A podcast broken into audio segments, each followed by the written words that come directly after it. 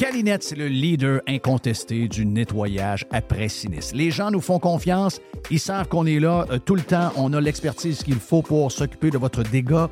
Et euh, oui, on est là 24 heures sur 24. On est là 7 jours par semaine. On est là à Noël. On est là à Saint-Jean. On est là à Pâques. Peu importe quand euh, il y a quelque chose de poche qui arrive chez vous, dans votre hôtel, dans votre école ou encore dans l'hôpital, comme, on a vu cette semaine avec la gang de camions de cabinets qui sont arrivés pour régler le dégât d'eau dans cet hôpital-là, ben on va arriver tout le temps. on va arriver avec notre gang de crinqués qui vont tout remettre comme c'était auparavant. N'oubliez pas qu'on a 30 ans cette année chez euh, Calinette. Un client gagnant tous les 10 jours depuis euh, quelques, quelques mois. C'est pendant 300 jours, on vous donne une tonne de voyages. Ben oui, quelqu'un qui a un dégât d'eau, c'est plate, mais ça pourrait vous amener quelque part dans le sud. Ça, c'est le côté un peu plus fun. Même chose si vous avez besoin de, nous pour aller euh, nettoyer un feu de cuisson. Il y quelque chose de, de plate. Eh bien, on arrive, on nettoie tout. Et who knows, ça pourrait vous amener en voyage en Europe. Les 30 ans de Calinette, ça se fait partout au Québec. Chez Calinette, vous pouvez nous truster. On est là 7 jours sur 7, 24 heures sur 24. Le tout nouveau menu estival est arrivé chez Normandin. Et pour l'occasion, Bob le chef s'est associé à Normandin pour y ajouter sa touche personnelle. En plus des classiques assiettes de homard, vous allez découvrir plein de plats signés Bob le chef, tels que le Smash Bob, la poutine homard, le mac homard, le poké Bob VG, la pizza pasta et les œufs bénis au homard. Rendez-vous chez Normandin pour découvrir le menu estival Bob le chef. Normandin, ça fait plaisir. Chers amis pirates, mon nom est Frédéric Raymond du Golfe La Tempête. C'est un grand plaisir de vous parler aujourd'hui de notre grand projet d'expansion. Vous le savez, ça fait longtemps qu'on vous en parle. Le Golfe La Tempête est en train de construire un nouveau parcours de calibre international. On a très hâte de vous dévoiler ça quelque part dans l'été 2024.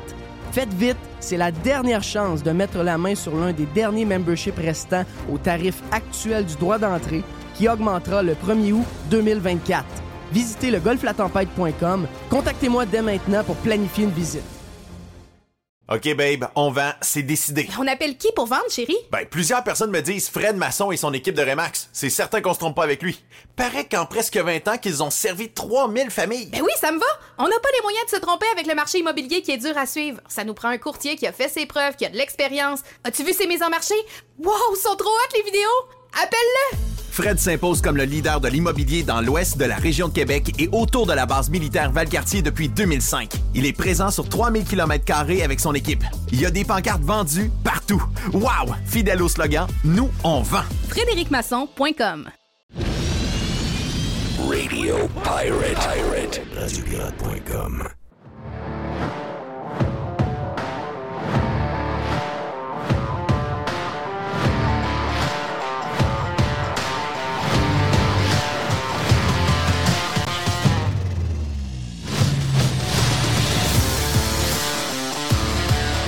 Mon ami Jerry, euh, bon début de semaine sur Radio Pirate Live. Euh, c'est fun de te parler sur euh, Pirate Prime un peu plus tôt aujourd'hui. On a de la misère à partir de la machine aujourd'hui, hein? Oui. Je sais pas, il était. Je sais pas, mais, mais t'as-tu remarqué que c'est de plus en dans plus le gaz dur? un peu, me semble. ouais. Mais c'est plus dur de partir la semaine maintenant. On dirait que on a trouvé un moyen de. Puis suis sûr que le football puis le sport nous aident à décrocher, mais ben oui. on a comme réussi à trouver avec le, je pense que c'est c'est important tout le monde de le faire, un bon, une bonne balance entre rester branché puis réussir à s'isoler de ce monde un peu débile dans lequel on est. Donc, euh, mais quand on revient, c'est toujours un peu plus euh, toujours un peu plus dur de se remettre dans, dans, les, euh, dans, nos affaires, dans nos histoires.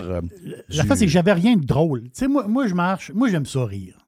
Moi, je, suis très bon public en, en, partant. J'aime ça rigoler. Puis à matin, je sais pas, il y avait comme rien de drôle. moi, j'aime les affaires drôles. Mais j'en ai pas eu une affaire drôle là, là.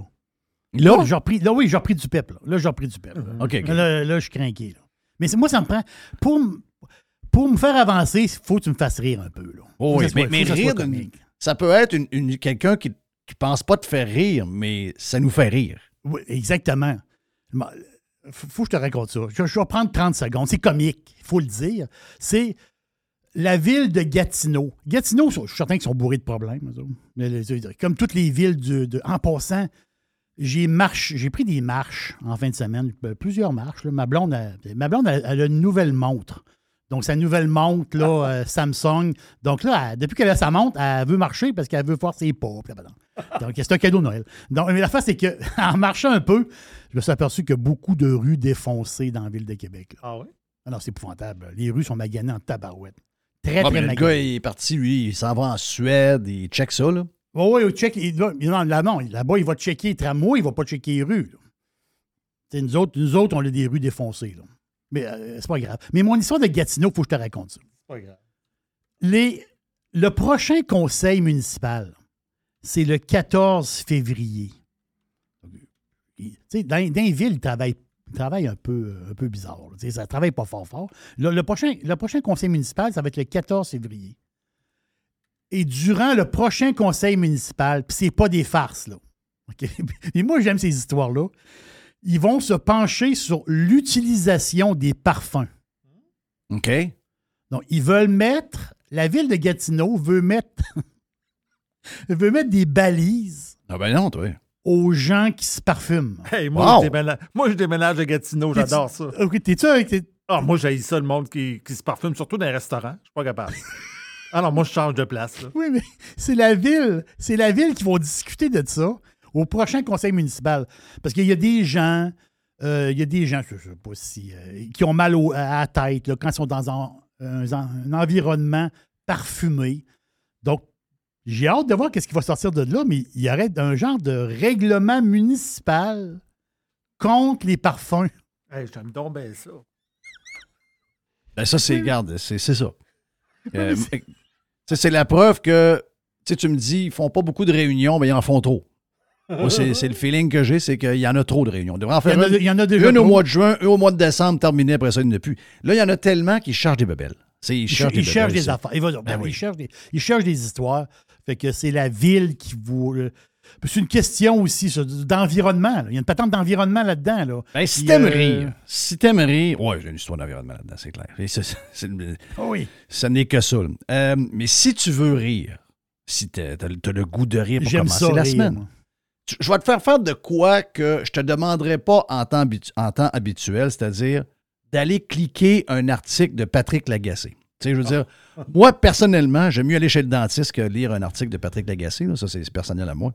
Euh, mais celui d'en fin de semaine, l'article d'en fin de semaine, Jerry, toi qui es bon public, Mr. White aussi, les pirates euh, Très bon public. euh, regarde, ben, je vous dis ça. C'est donner des clics à Patrick Lagacé, j'aime pas beaucoup ça, là, mais celui-là vaut la peine, pas à peu près. Ça s'appelle L'auto électrique, c'est parfois formidable. Parfois. Ouais. Patrick, Patrick, Patrick, là, quand il se lève le matin, la seule affaire qu'il veut, c'est plaire à la gang. C'est, il y a une obsession. Parce que dans le fond de lui, moi je l'appelle fake Pat à cause de ça, moi je pense que Patrick Lagacé, dans le fond de lui, c'est un gars comme nous autres. Mais c'est un gars qui a fait des choix pour sa carrière, puis ça lui, écoute, on ne peut pas y en vouloir, là contrat presse, ça serait le successeur de Paul Arcan au 98.5. Euh, il y a un show de TV, il est aimé de la gagang. Bon, depuis la COVID, le monde en général l'aime pas beaucoup. Mais pour la gagang, puis pour les contrats, très bon choix de carrière. Je ne peux pas faire autrement que lever mon chapeau. Le gars sait exactement sur quel piton peser. Il fait une job extraordinaire là-dessus. Il sait, là, les contrats arrivent, l'argent. C'est un gars qui doit faire à peu près, à peu près moi, 700-800 000 par année, facile, facile, facile. C'est pas un million. Très mieux, bravo pour lui. J'ai pas de, pas de, j'ai pas de jalousie 0, 0, 0.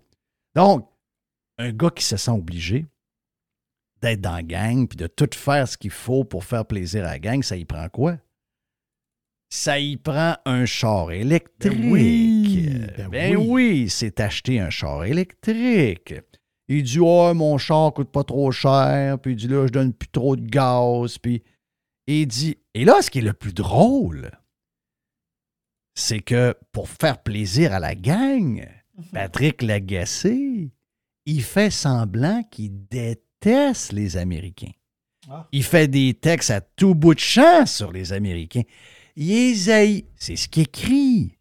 C'est ce qu'il dit à la radio. Ça, c'est pour faire plaisir à la gang. la gang qui vont lui retourner tous les bons mots avec des bons contrats puis beaucoup de mamour. Mais la minute que Patrick Lagacé a une occasion, la première affaire qu'il fait, c'est qu'il va chez le monde qui est. Ça, c'est spécial. Hein? Hmm. Hein?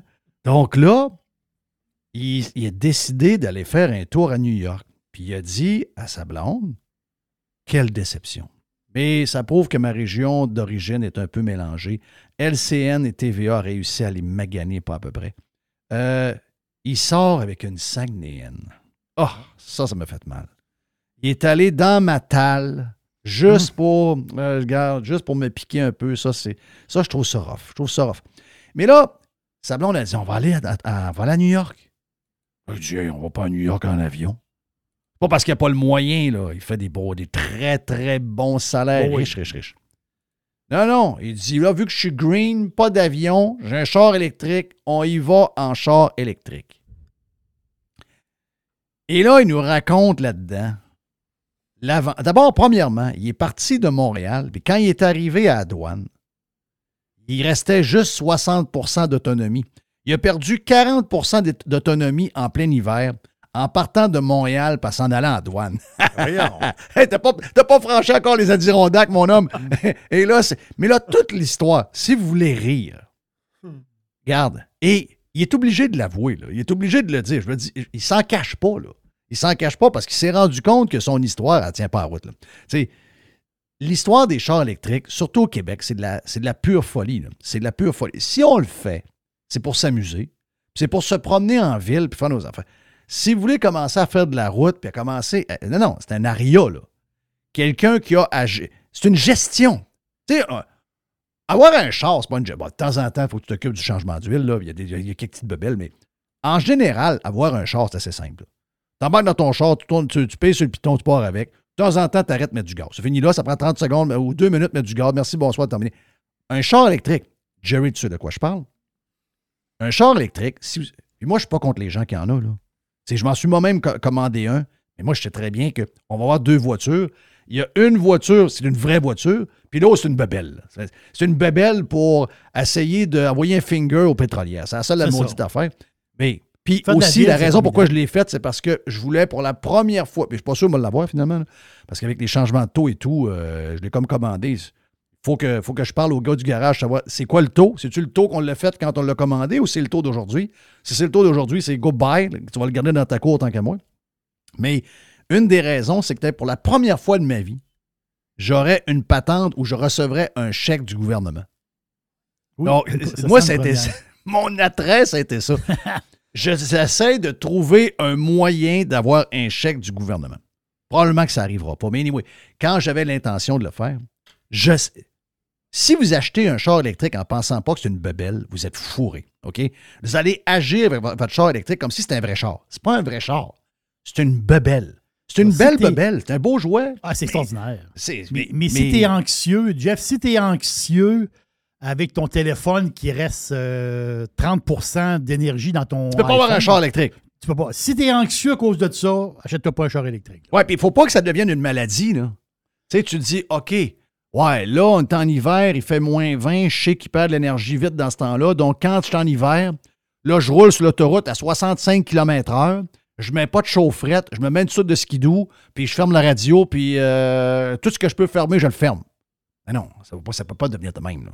Sais, la vie, il faut que ce soit plus simple que ça. Mais c'est ça, la patente. La patente, puis tu le sais, il y a quelqu'un proche de toi qui a déjà géré pour quelqu'un Oui. un char électrique. Finalement, cette personne-là a décidé de le vendre parce que c'est un aria à pu finir. Surtout si vous avez à voyager beaucoup entre Québec et Montréal pour faire de la business et des choses. en même. Tu sais, à moins que tu aies la grosse voiture. Puis, même mon chum Mike, je te l'ai dit, mon chum Mike est allé chercher une moto dans le coin de Moncton. Et euh, juste de traîner un trailer avec une moto, le trailer et la moto prenaient la moitié de la charge de la batterie. Incroyable, ça.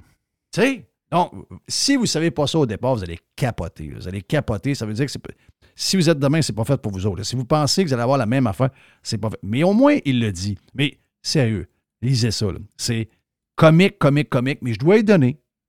Il le dit après, char électrique, pas fait pour tout le monde. surtout si vous voyagez, etc. Je pense pas qu'il y ait une Tesla. Tesla, un peu plus facile, parce qu'il y, a de- plus en plus de- de- d'endroits pour se charger. La charge est rapide. Souvent, les batteries, peut-être pas la petite Tesla, mais les plus grosses, la, batterie est un peu plus grosse, puis vous allez être capable de- Mais c'est un Aria pareil. Là. Mais Ça, là, je pense, c'est ça. euh, Puis Tesla, je pense qu'ils ont leurs bornes à eux autres. c'est ça, exact. Là, lui, il allait dans des bornes d'un Sonoco. Oui. Lui, il allait dans des bornes, dans des, des bornes bien ordinaires, dans des Sonoco. Puis là, il disait Là, je rentrais ma carte de crédit, ça marchait pas. L'histoire là-dedans, c'est que la carte de crédit, dans ces garages-là, elle est gérée par le même système que les pompes. OK? Et le système des pompes de gaz, il vous demande votre zip code. OK? Oui, oui, oui, oui. Donc, on le sait, là, le zip code, c'est que vous prenez les trois chiffres que vous avez dans votre euh, code postal, puis vous rajoutez trois zéros, puis ça va marcher. OK, je donne un exemple.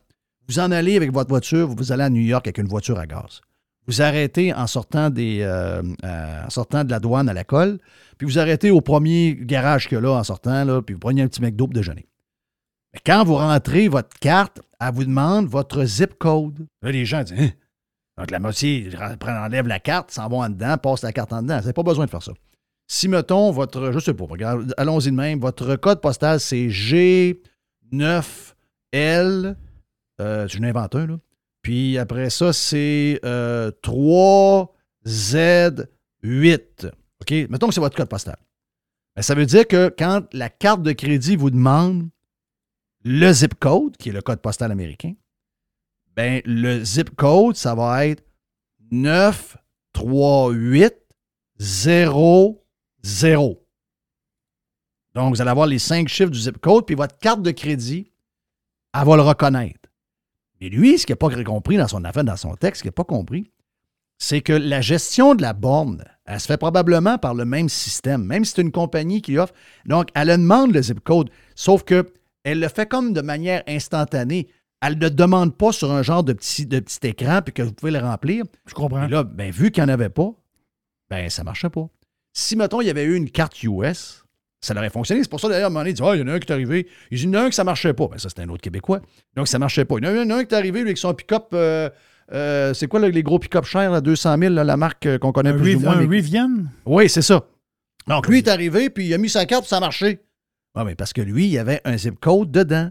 Puis toi, ben, tu n'as pas de zip code. Puis vu qu'il ne te le demande pas de rentrer un genre de fake zip code, ben, la carte de crédit était annulée. C'est ça, c'est- lui le bug. Mais c'est toutes des affaires qu'il faut que tu saches parce que c'est quand même de la sécurité. Tu es la route, là. Euh, il peut faire fret, il peut arriver une affaire, tu n'as pas d'énergie. Ça, voyager de même, c'est voyager en cabochon, ça peut être dangereux. Vous pouvez mettre votre vie en danger en hiver, en été. En été, tes fenêtres ouvertes, euh, il y a Oh un ouais, petit vent pareil. sympathique, fait 23 degrés, c'est pas grave. Non. En hiver, il arrive quelque chose, il arrive une tempête, il arrive un coup de froid, il arrive n'importe quoi. Vous êtes fourré, vous n'avez pas de carte de crédit, vous êtes isolé dans une place. Ça peut être dangereux. Donc, euh, le texte est très drôle. Il n'a pas expliqué pourquoi. Facile à comprendre pourquoi. C'est une histoire de zip code dans la carte euh, de crédit. Donc, moi, ce que je vous dirais, c'est. euh, sais, parce qu'effectivement, dans les stations, euh, dans les stations service, ils demandent, puis vous pouvez contourner le zip code. Sauf que régulièrement, il y a beaucoup de places où on vous demande des cartes de crédit. Puis ça prend une carte de crédit, euh, un peu de la place, entre guillemets. Euh, ce qui n'est pas pire, en tout cas, ce que moi je, ferais euh, à être vous. Mettons, j'ai un char électrique ou n'importe quoi, puis je veux être en sécurité. Une des premières choses que je fais, c'est que je me commande une carte Mastercard ou Visa prépayée. OK? Donc, prépayée, tu avais toutes les patentes dedans. Tu peux te prendre une adresse euh, chez un ami qui a une maison quelque part en Floride. ok? Et tu l'arranges avec lui, puis tu te, fais, tu te mets, un- un- tu te mets un 1000 pièces dedans, puis tu dis, regarde, ça. quand je m'en vais, j'ai 1000, puis je suis sécure avec ça. Avoir des cartes US, très difficile. Ça prend un, ça prend un numéro d'assurance sociale. Après ça, ça vous prend un peu de crédit. Ça vous prend euh, un paquet d'affaires. Ça, c'est plus compliqué. Mais la carte prépayée, il y a des trucs à faire avec ça qui peuvent vous donner des breaks, surtout si vous voyagez avec une voiture électrique. Tesla, c'est pas compliqué. Tesla, vous êtes identifié avec votre, numéro. Tesla, sur sa coche. Elon Musk, il est peut-être fou pour la gauche, mais excusez-moi, comme compagnie, ça marche douette.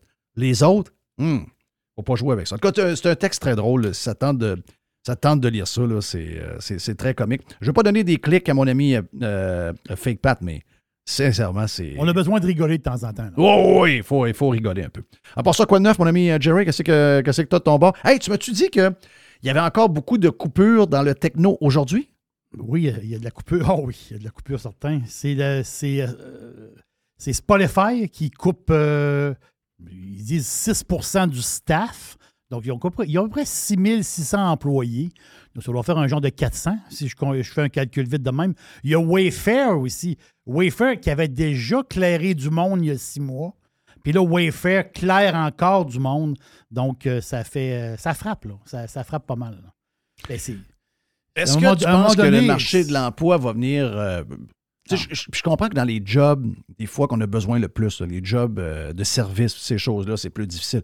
Mais est-ce que tu penses qu'à un moment donné, on va commencer à voir ça? Eh, Est-ce que c'est bon ou ça va finir par nous nuire? C'est ça, je veux dire, au niveau économique. Parce que des jobs qui se libèrent, ça veut dire qu'il y a des employeurs qui peuvent récupérer des travailleurs qui ont besoin. Donc, ceux qui ont du surplus, qui ont du, du gras, de, du gras de bras qu'on appelle, donc ils ont du- il y a des- de la peau qui, qui ballotte par en bas d'un bras, ils ont trop de gras, trop gras. Donc, eux autres, ils nettoient le surplus qu'ils ont parce qu'ils n'en ont pas besoin. Les gouvernements ne font jamais une affaire de même. Ils, devraient le faire. Est-ce que tu penses qu'en bout de ligne, euh, à un moment donné, on va, retrouver un certain équilibre puis que finalement, on va l'entendre moins, l'histoire? Parce que dans l'inflation, beaucoup se servent soit du manque de main-d'œuvre ou encore le vivre pour vrai. Est-ce qu'à un moment donné, on va avoir un genre d'équilibre là-dedans, tu penses, ou le fait que c'est des jobs très spécialisés, hautement payés, ces gens-là, ils s'en iront pas travailler chez McDo dans un restaurant en partant de chez Apple? Ben, ça, c'est sûr. Ça, c'est ça, c'est garanti. Sauf que qu'est-ce qu'on l'entend parler? Puis ça, j'ai lu, c'est une chronique que j'ai lue il y a deux, trois semaines de. On entend parler des gros. On, le- on entend parler des Spotify, des Microsoft, des. euh, mais on n'entend pas parler des petits, puisqu'il y a beaucoup, beaucoup de. de, de- Ah, puis plus petit, on parle de gens qui techno. ont 800-900 employés puis qui, qui coupent à, à 450, 500. Ah oui, ça coûte. de- c'est- je te dis, c'est- c'est c'est capoté. J'avais j'avais sorti une liste, euh, j'avais une page 8,5-11 là, de, de, de noms de compagnies. Tu sais, c'est des gens de compagnies qu'on ne connaît pas. Tu dis le nom, on ne connaît pas trop trop, mais c'est des compagnies qui sont en, en technologie, euh, ça veut dire ils ont dans, dans toutes sortes de domaines. C'est c'est de la coupure à la grandeur. C'est incroyable le nombre d'employés de, de ces compagnies. Comme tu dis, ils ont 428 employés, ils en clairent 80. Là, tu te dis, ah, wow, non, non, il y en claque 80, 80 pareil. Mais là, c'est une en arrière de l'autre. C'est- c'est- donc, c'est un 80 là, un 150 là, un Oui. 200 là. Puis là, tu additionnes ça avec les grands. Moi, je pense que dans ce domaine-là, autrement dit, le domaine technologique, souvent, ben, les compagnies vont lever le pied un petit peu. À place de, de- de partir des projets, euh, des fois un peu plus so-so, ben, ils vont lever le pied un peu. Peut-être que plus tard, ça va repartir. Moi, je pense que oui. Mais euh, 2023, ça ne sera pas une bonne année. là. Non, c'est ça. Pour euh, les joueurs de ping-pong, ça ne sera pas une bonne année. là. Non. Non. Ça, ça j'en suis convaincu. Est-ce que tu penses que dans, euh, ça va affecter les vrais riches? Parce que les vrais riches, eux autres, ils s'amusent pas pire. Euh, je ne sais pas si tu as vu euh, ce que quelqu'un qu'on connaît t'a envoyé. Puis ça peut faire partie de notre chronique de demain avec notre ami Stéphane Bruyère. Si vous êtes membre de Radio Pirate, euh, en allant sur radiopirate.com pour écouter la version Prime. Demain, Bruyère, on est faire un tour. On parle de toutes sortes d'affaires dans l'immobilier. On aime ça jaser, puis j'ai cassé un peu. Mais à Miami Beach, donc Miami Beach, il y a une tour qui s'appelle la résidence Aston Martin. By the way, by the way, en fin de semaine, j'arrête dans un Cumberland, une épicerie, un peu comme un couche-tard. Et à côté de moi, il y a un superbe char. Je suis à ma blonde, je dis, qu'est-ce que c'est ça, cette bébite-là? C'était une Aston Martin. C'est que Moi, je suis pas un gars de char. Je suis zéro, zéro. Je suis bien ordinaire. Eh, Mais ça, je vais... Tabarnache. Hey, un char incroyable, incroyable. Et je sais qu'à Miami Beach, il y a des tours Porsche, il y a des tours. Et là, ça, c'est la tour Aston Martin. Ça veut dire quoi? Ça veut dire que vous achetez un penthouse et Oui. quand vous arrivez avec votre voiture, vous rentrez dans votre ascenseur et votre voiture est dans votre condo. Est-ce que tu me pognes, euh, Jerry? La voiture est dans le dans l'appartement? Mettons que, ton, mettons que ton penthouse est au 59e étage. Oui. Quand tu arrives, tu rentres avec ta voiture, tu prends l'ascenseur dans ta voiture, puis l'ascenseur te monte à ton appartement avec ta voiture. Ça, c'est hot, là. Quand t'as tes sacs, des sacs d'épicerie, c'est le fun. Oui. pas sûr qu'ils font leur épicerie, mais. Non, non, je, je blague, c'est vrai. Je blague. Mais, euh, c'est quand même pété, là. Et il semblerait que. ben, c'est- c'est- c'est- j'ai- mon beau-frère est allé voir un enfant, juste pour, juste pour rire. Et il y en avait un à 50 millions. Mais là, j'en ai trouvé un à 59 millions. Ah, pas pire. 59. Moi, je, je suis d'accord avec toi. C'est pas lui qui remplit son frigidaire à bière. Là. non. Dans le garage, donc le, le- le nombre de places où tu peux mettre ta voiture, il y a quatre espaces. Parce que dans la tour, euh, c'est ça, dans la tour Porsche, si vous aviez quatre Porsche, ben, vous êtes capable de les mettre les quatre dans votre condo à la hauteur où vous êtes. Donc, il n'est pas au garage en bas. Là. Et les chars sont carrément à la hauteur de votre condo. Pensez à ça, c'est malade. Mais écoutez bien ça. 59 millions de dollars pour 19 686 pieds carrés. 19 680. Il y a 14 chambres de bain. Il y a, il y a 7 chambres à, cou- à coucher. Euh, c'est sur euh, Biscayne Boulevard. C'est le penthouse 6301. Ça a été bâ- ben, ça vient d'être bâti ou c'est en train de se bâtir. Euh, juste vous dire que euh, si je regarde les prix, on n'est pas habitué à ça au Québec. Là. Les propriétaires de condos le sont un peu plus, mais en général, on n'est pas habitué à ça parce qu'on ne vit pas dans des communautés euh, gaietés, des choses comme ça. Mais ailleurs dans le monde, ça existe un peu partout. Mais nous autres, à part les condos, puis là, on commence à avoir des, frais un petit peu plus hauts par, mois, mais un peu.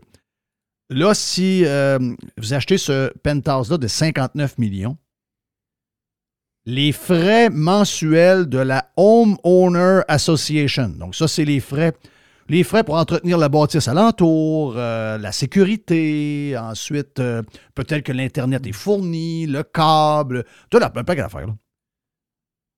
Il y a quelqu'un qui va tondre le gazon. Oui. C'est 20 931 par mois. par mois? Ouais. Puis il semblerait que euh, c'est quasiment le même montant pour les taxes municipales.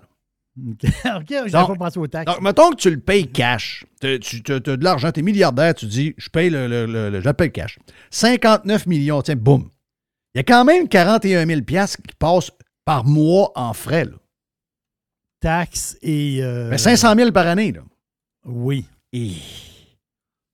Sais-tu quoi? Je pense qu'on est bien pauvre. Moi, ça me, moi, ça me, ça me stresserait de savoir que chaque fin de mois, il y a un genre de paiement automatique dans le compte de banque qui arrive. Là, il va dire, ouais, mais c'est parce que le gars il est milliardaire sans sac. Mais non, quand même. Mais je- le char vient avec. Le char, oui, le char, le char vient avec. Donc voilà pour euh, le début de Radio Pirate euh, live de ce lundi. Bon début de semaine à tout le monde. On est avec euh, Yann Sénéchal après. Nicolas va être avec nous autres également. On, est, on parle régulièrement maintenant avec euh, Nicolas, on parle tantôt. Et Vince, on va faire le bilan du week-end de la NFL. Ce week-end, euh, quatre matchs, je dirais quand même, peut-être pas les quatre, là, mais un week-end assez ordinaire. On va se le dire, quand même assez ordinaire. On s'attendait à plus. Ça peut arriver, ça peut arriver. Un petit peu déçu. Entre autres, les Giants ont fait bouffer par les Eagles. On en parle tantôt avec Vince, ici même sur Radio Pirate Live.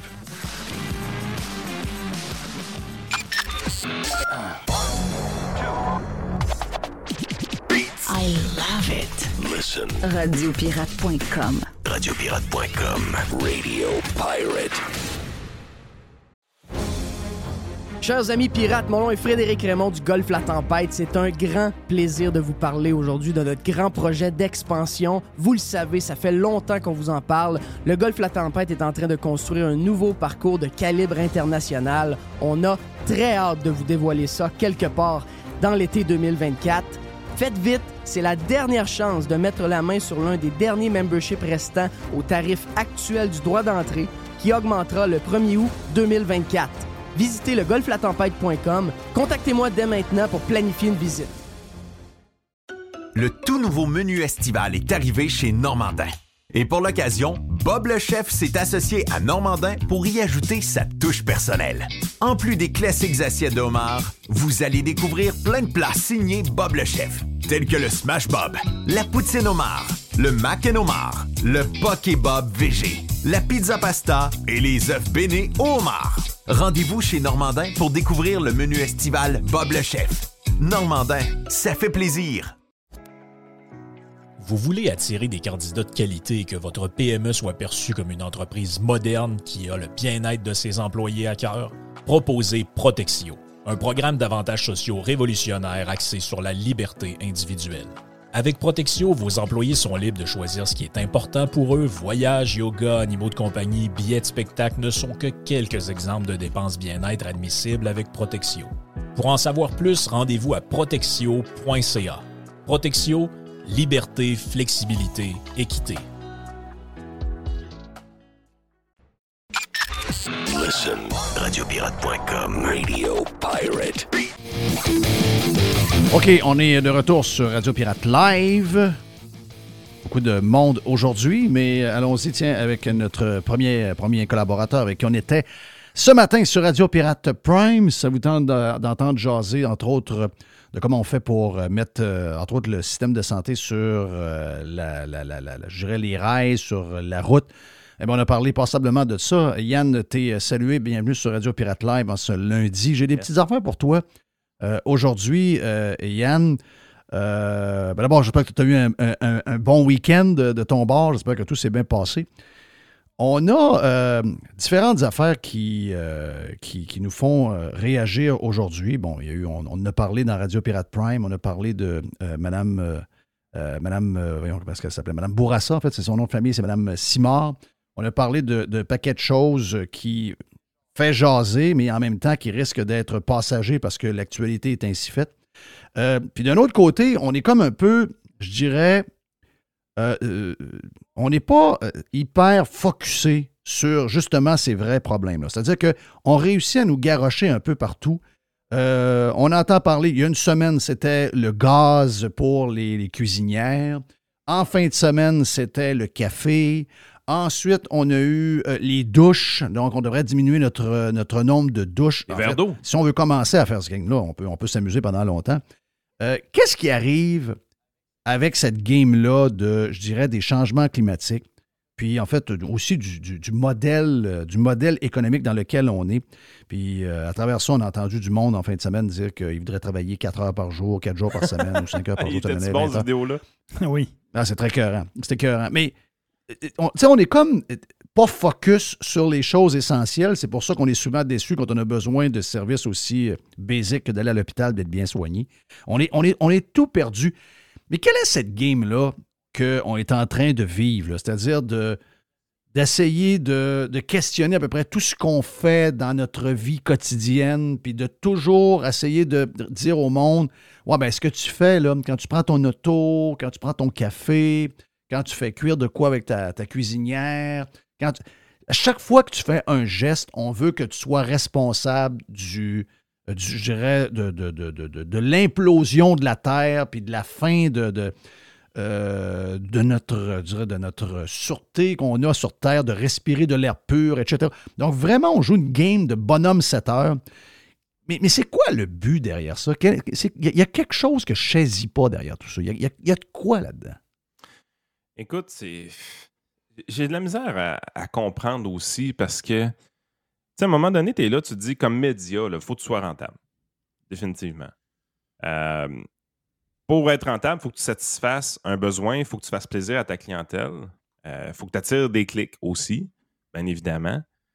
Puis, on est dans l'enflure verbal depuis un certain temps. Puis, c'est toujours une compétition. Qui va avoir l'affaire la plus fucky? Qui va avoir l'affaire la plus spectaculaire? Puis, on se rend compte que ça fonctionne si tu joues sur certains sentiments des gens. Là. Sentiment de peur, euh, sentiment de culpabilité. Tant des sentiments quand même assez noirs qu'on va, va avoir, euh, qu'on va peser sur ces boutons-là. On va créer de l'angoisse, de l'anxiété avec ces choses-là. Puis ça fonctionne. Il n'y a pas grande moralité là-dedans. Tout le monde comprend ça. Mais c'est.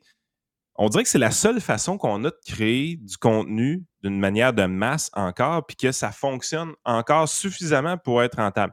J'exclus le Québec de l'équation. Les médias au Québec ne sont, sont pas rentables. Ils ont besoin d'être financés par l'État pour l'être. Sauf les médias comme nous, là, mais ça, c'est- curieux, ça, c'est bizarre. Mais bon, fin de la très parenthèse. bizarre. Euh, ça reste qu'il y a des journaux dans le monde qui sont encore sérieux, qui sont encore solides. T'as encore le Wall Street Journal qui s'accroche, euh, qui, qui donne de la bonne information, puis qui, qui est encore ses bonnes priorités. Puis il y a d'autres qui étaient sérieux puis qui ont pris des drôles de track. The Economist, par exemple. T'es là, tu dis, Christy, c'est plus ce que c'était The Economist. Honnêtement, là, ça, a changé. C'est rendu borderline euh, très environnementaliste aussi, puis tout ça, tandis que c'était pas le but. Et tu te dis, OK, qu'est-ce qui se passe? Je pense qu'on est vraiment dans une transition pour de vrai.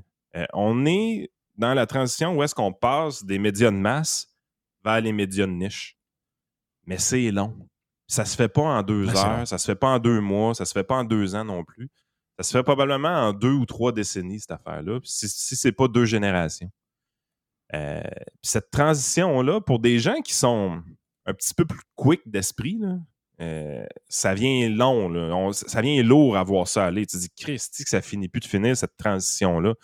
Moi, je veux dire, je suis passé dans des médias de niche depuis longtemps. là. Tu sais, Les, les médias de masse, ça fait juste partie de nos vies un peu pour être capable de générer du contenu en rien d'eux autres. là. Mais Ouais. euh, c'est- pour le monsieur, madame, tout le monde, le passage est. Mais ça, mais, ça, mais crée des vraies affaires. C'est pas juste des nouvelles qui circulent, ça crée des vraies affaires. Tu sais, Ben oui. Ce que je, je disais tantôt, c'est que, un, c'est c'est un énorme défocus. OK? Pendant qu'on perd du. Tu sais, je veux dire, il va y avoir du café encore. Les gens vont Oui. prendre leur café dans cinq ans. Là. Le café filtre, Euh, le café filtre, c'est pire pour l'environnement que les keycups. là. Ben, les chocolats, c'était Ouais. pas fini, il y a 5 ans, ça. Il disait, ah, on va manquer de chocolat dans 2-3 ans. Il doit faire ça 2-3 ans. Oh oui. Mais tu, comprends que cette histoire-là, c'est tout, c'est de la foutaise. là. Ah oui. je- on, on le sait, les, les poêles au gaz, ben là, finalement, il y a des affaires qui sont sorties. Euh, Il n'y a rien de scientifique là-dedans, il n'y a rien de vrai là-dedans, il n'y a pas de rapport entre l'asthme des enfants et les, euh, les, les- les poêles à gaz. Il n'y a rien là-dedans. Mais là, c'est bizarre parce que j'ai une histoire de quelqu'un en Belgique, dans le journal de Montréal, une histoire en Belgique d'enfants qui ont eu quelque chose dans une maison puis qui ont dû être hospitalisés parce que euh, ils ont eu là, les, comment on appelle ça la patente de, de- de carbonique là, qui, qui, qui les a comme empoisonnés. Donc là, on a cette nouvelle-là. Là, je la comprends pas. Pourquoi? Tu sais, c'est un fait divers. Que, que- que deux enfants se ramassent à l'hôpital en Belgique. Mais là, je vois la fin. La fin, c'était pour nous dire que dans la maison, il y avait un poêle au gaz. Donc, Ben, l'hydroélectricité, cette année, elle a manqué de tuer du monde. là, parce que quand on a manqué d'hydro, les gens ils ont plugué des génératrices en dessous de leur maison mobile. Où la fumée s'est ramassée en dessous de la maison mobile. Il y avait sept personnes dans la place. Les sept ont manqué de mourir. c'est ça. Tu sais, euh, à un moment donné, là. euh, C'est que c'est lourd, sérieux. je- Ah, c'est vraiment. Mais, et, et là, quand je regarde tout ça, tu sais, je me dis, écoute, C'est pour amuser un peu. Mais malheureusement, ça, ça, il y a des gens qui gobent ça, là. Tu sais, il y a des gens qui pensent que, d'abord, qu'on a un. Ils pensent qu'en enlevant des pailles de plastique et des ustensiles en plastique, on aura un impact sur les changements qui vont, arriver au niveau climatique. Ils pensent un paquet d'affaires, tout ce qu'ils voient, tout ce qu'ils lisent dans presse, tout ce qu'ils vont pogner à TV, tout ce qu'ils ils voient, ils croient. Ça, c'est un problème. Et pendant ce temps-là, parce parce que moi, je me demande c'est pas de la diversion, c'est ça mon, un peu mon, mon intro. C'est que on est-tu dans la diversion que finalement, on a beaucoup d'histoires à régler. On a des problèmes d'inflation, on a des problèmes économiques reliés. On a aussi un bilan et peut-être un- un- une, une époque où on doit demander, où quelqu'un doit faire des excuses publiques sur les vaccins, sur ce qu'ils nous ont fait vivre pendant la COVID. Moi, la COVID, je veux la régler, mais je pense qu'on va la régler le jour où on aura des gens qui nous ont fait vivre des histoires qui n'ont pas de sens. Quand on pense à ça, là, Ah, mais ça n'arrivera pas. Le- le- le- les affaires de COVID, la seule chose qui va arriver, ça va être l'académique qui vont faire des recherches pour montrer que ça n'a pas d'allure ce qui s'est passé, des choses comme ça. Mais du- des- revenir en arrière pour le politique ou même le médiatique, ça n'arrivera pas. Ça arrivera pas. Parce que c'est le- c'est le feeling que j'ai. C'est le feeling que on bourre de nouvelles complètement stupides, une après les autres, pour essayer de provoquer des affaires pour que on défocus des choses qu'on n'a pas finies encore. Ah, Que, mais bon, euh, euh, là-dessus, c'est. Je pense pas que c'est fait de manière volontaire. Moi, je pense. Moi, je, tu sais, tu sais comment je suis plus offre et demande, là. Euh, moi, je pense qu'on a les nouvelles qu'on demande pour de vrai, là. Ça peut pas être plate, là. Mais euh, c'est ces nouvelles-là qui sont cliquées pa- pareil en bout de ligne. Tu sais, à un moment donné, les affaires. Comme, on peut pas empêcher le monde d'être tata, puis les, gens, ils veulent, avoir ce type d'information-là, le- l'information spectacle, tout ça. Il y a des gens qui font pas de discernement, il y en a qui en font. L'affaire, c'est que c'est plus rendu pertinent pour la plupart des gens. Tu sais, ça, revient, souvent à ce que je dis, mais no- notre vie confortable qu'on a, tu ça sert à quoi de s'informer? Ça sert à quoi d'être bien informé, surtout de prendre le temps de bien s'informer? Ça sert absolument à rien. Puis, regarde comment que tout est. Tu sais, quand il n'y a pas de contexte électoral au Québec ou au Canada, là, ce, qui est, no- ce qui est notre cas depuis euh, le mois d'octobre, ça va prendre un bout avant qu'on ait une élection. Quand on regarde juste le politique, c'est pas ça présentement qui allume les gens, pas en tout. D'autres affaires là, qui, qui est plus autour. Fait que les journalistes ont un peu carte blanche pour créer les narratifs qu'ils veulent, tout ça, mais ils essayent fort de créer des narratifs, mais ça. Ouais, mais s'ils veulent des clics, là, regarde, si c'est le but, tu dis, ils font ça parce que c'est des textes qui pognent. De dire aux gens, on va vous couper des douches, on va vous demander de mettre le chauffage à 18 degrés en hiver. C'est des affaires qui cliquent. Parfait. Mais si vraiment tu veux des clics, c'est ça leur but, ils vont faire comme le New York Post. Ils vont mettre la, madame, née madame, devenue gars à l'âge de 25 ans, garder son vagin, euh, en fait enlever les, euh, les seins, pris des hormones pour avoir une barbe, a un white night stand avec un homme parce que la femme devenue homme est homosexuelle, mais elle a encore son, son appareil de femme. Donc, white night stand tombe enceinte. Ça, ça m'a pris, ça, ça- Accouche d'un ça m'a enfant. pris 30 secondes le matin à déchiffrer tout ça. J'étais- mélangé un peu. Là, Mais, ça, c'était- mais, mais c'était une vraie histoire. sais, je sais, mais OK? Allez voir le nombre de commentaires dans le post de Twitter de- du New York Post. Si t'en veux des likes, là, si t'en veux des clics, là, si tu veux avoir des réactions, arrive avec une histoire de même. là. Ça va brasser d'un bord puis de l'autre, mais tu vas en avoir en...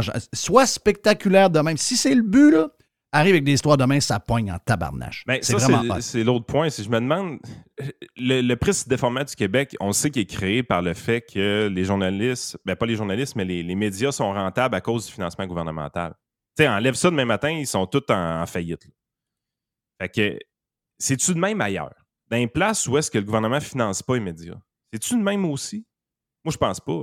Moi, on en parle souvent quand on regarde les débats français, tout ça, tu sais, ça, ça se tire des tomates un peu plus, c'est un peu plus spectaculaire, ça parle de sujets un peu plus rough, un peu moins signifiants, puis de les, souvent les deux côtés de la médaille, parce que le but d'avoir les deux côtés de la médaille, le but inavoué, c'est pas juste d'avoir un sentiment d'équité, c'est d'aller chercher l'auditoire au complet. Tu veux pas mettre la moitié du monde de côté.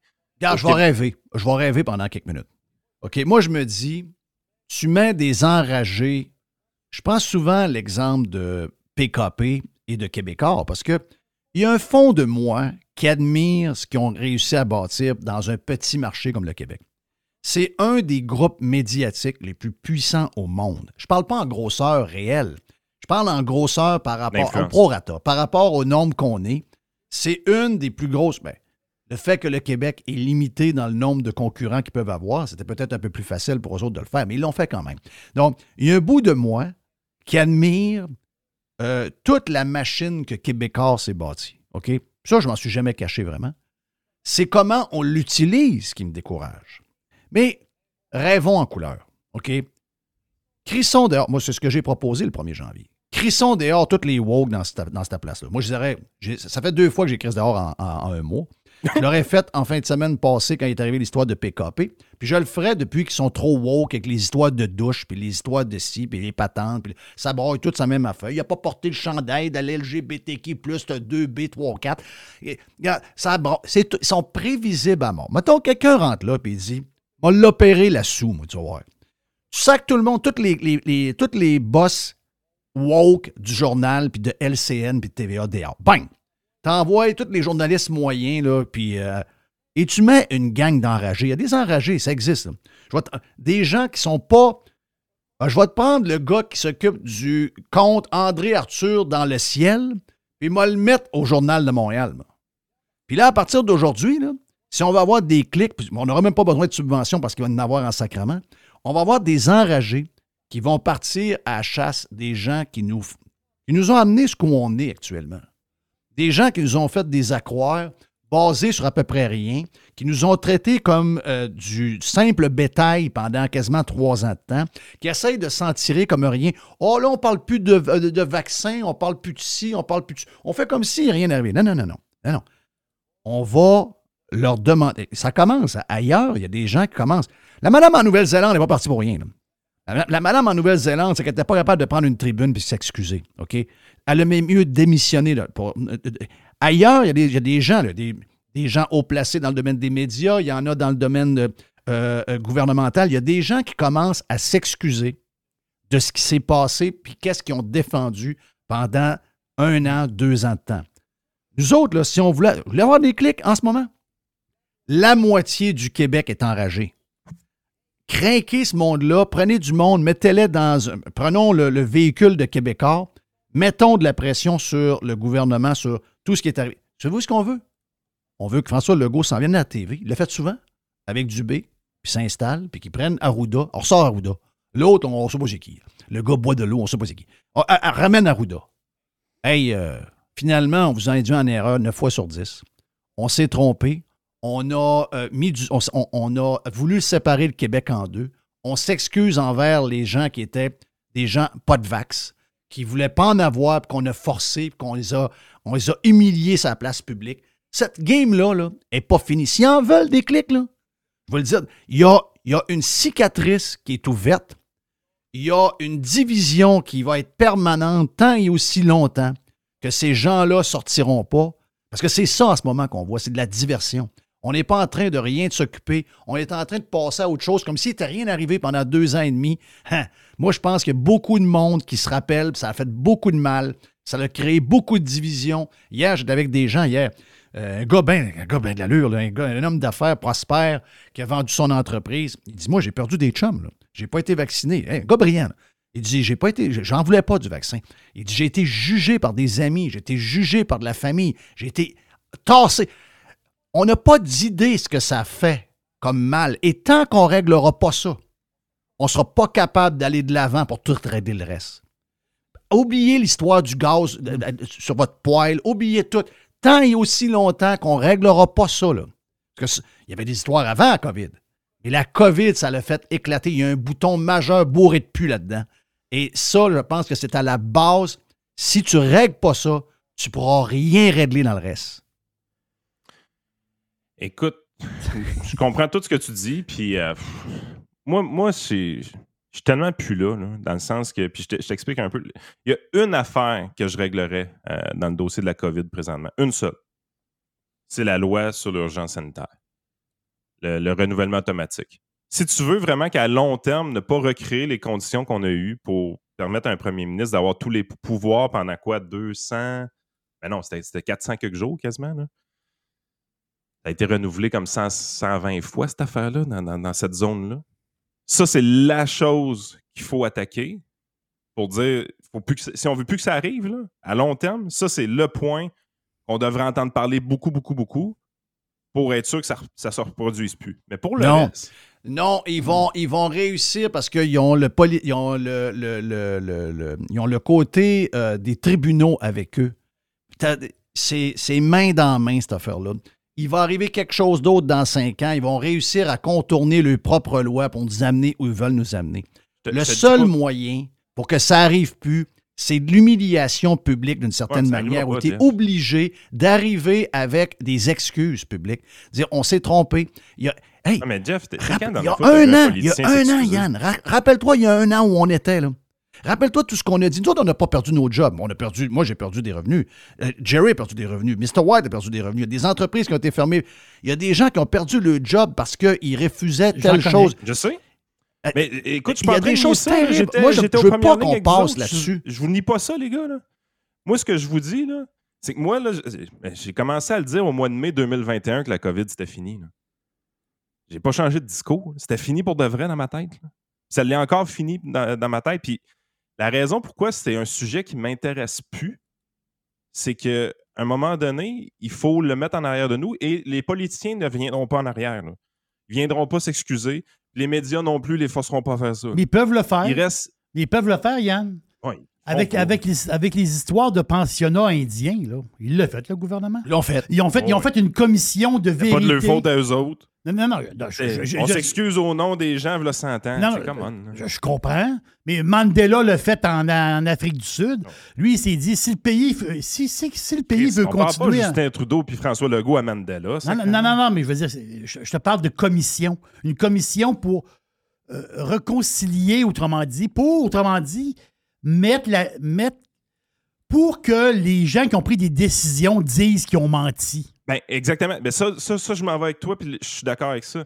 Ce qui manque justement dans la loi sur l'urgence sanitaire, c'est cette commission-là à fin. Hey, tu as utilisé l'urgence sanitaire, parfait. Il va falloir qu'on aille au fond des choses. C'était-tu nécessaire? Pourquoi tu l'as renouvelé, ainsi de suite? Puis on va faire une vraie commission d'enquête indépendante.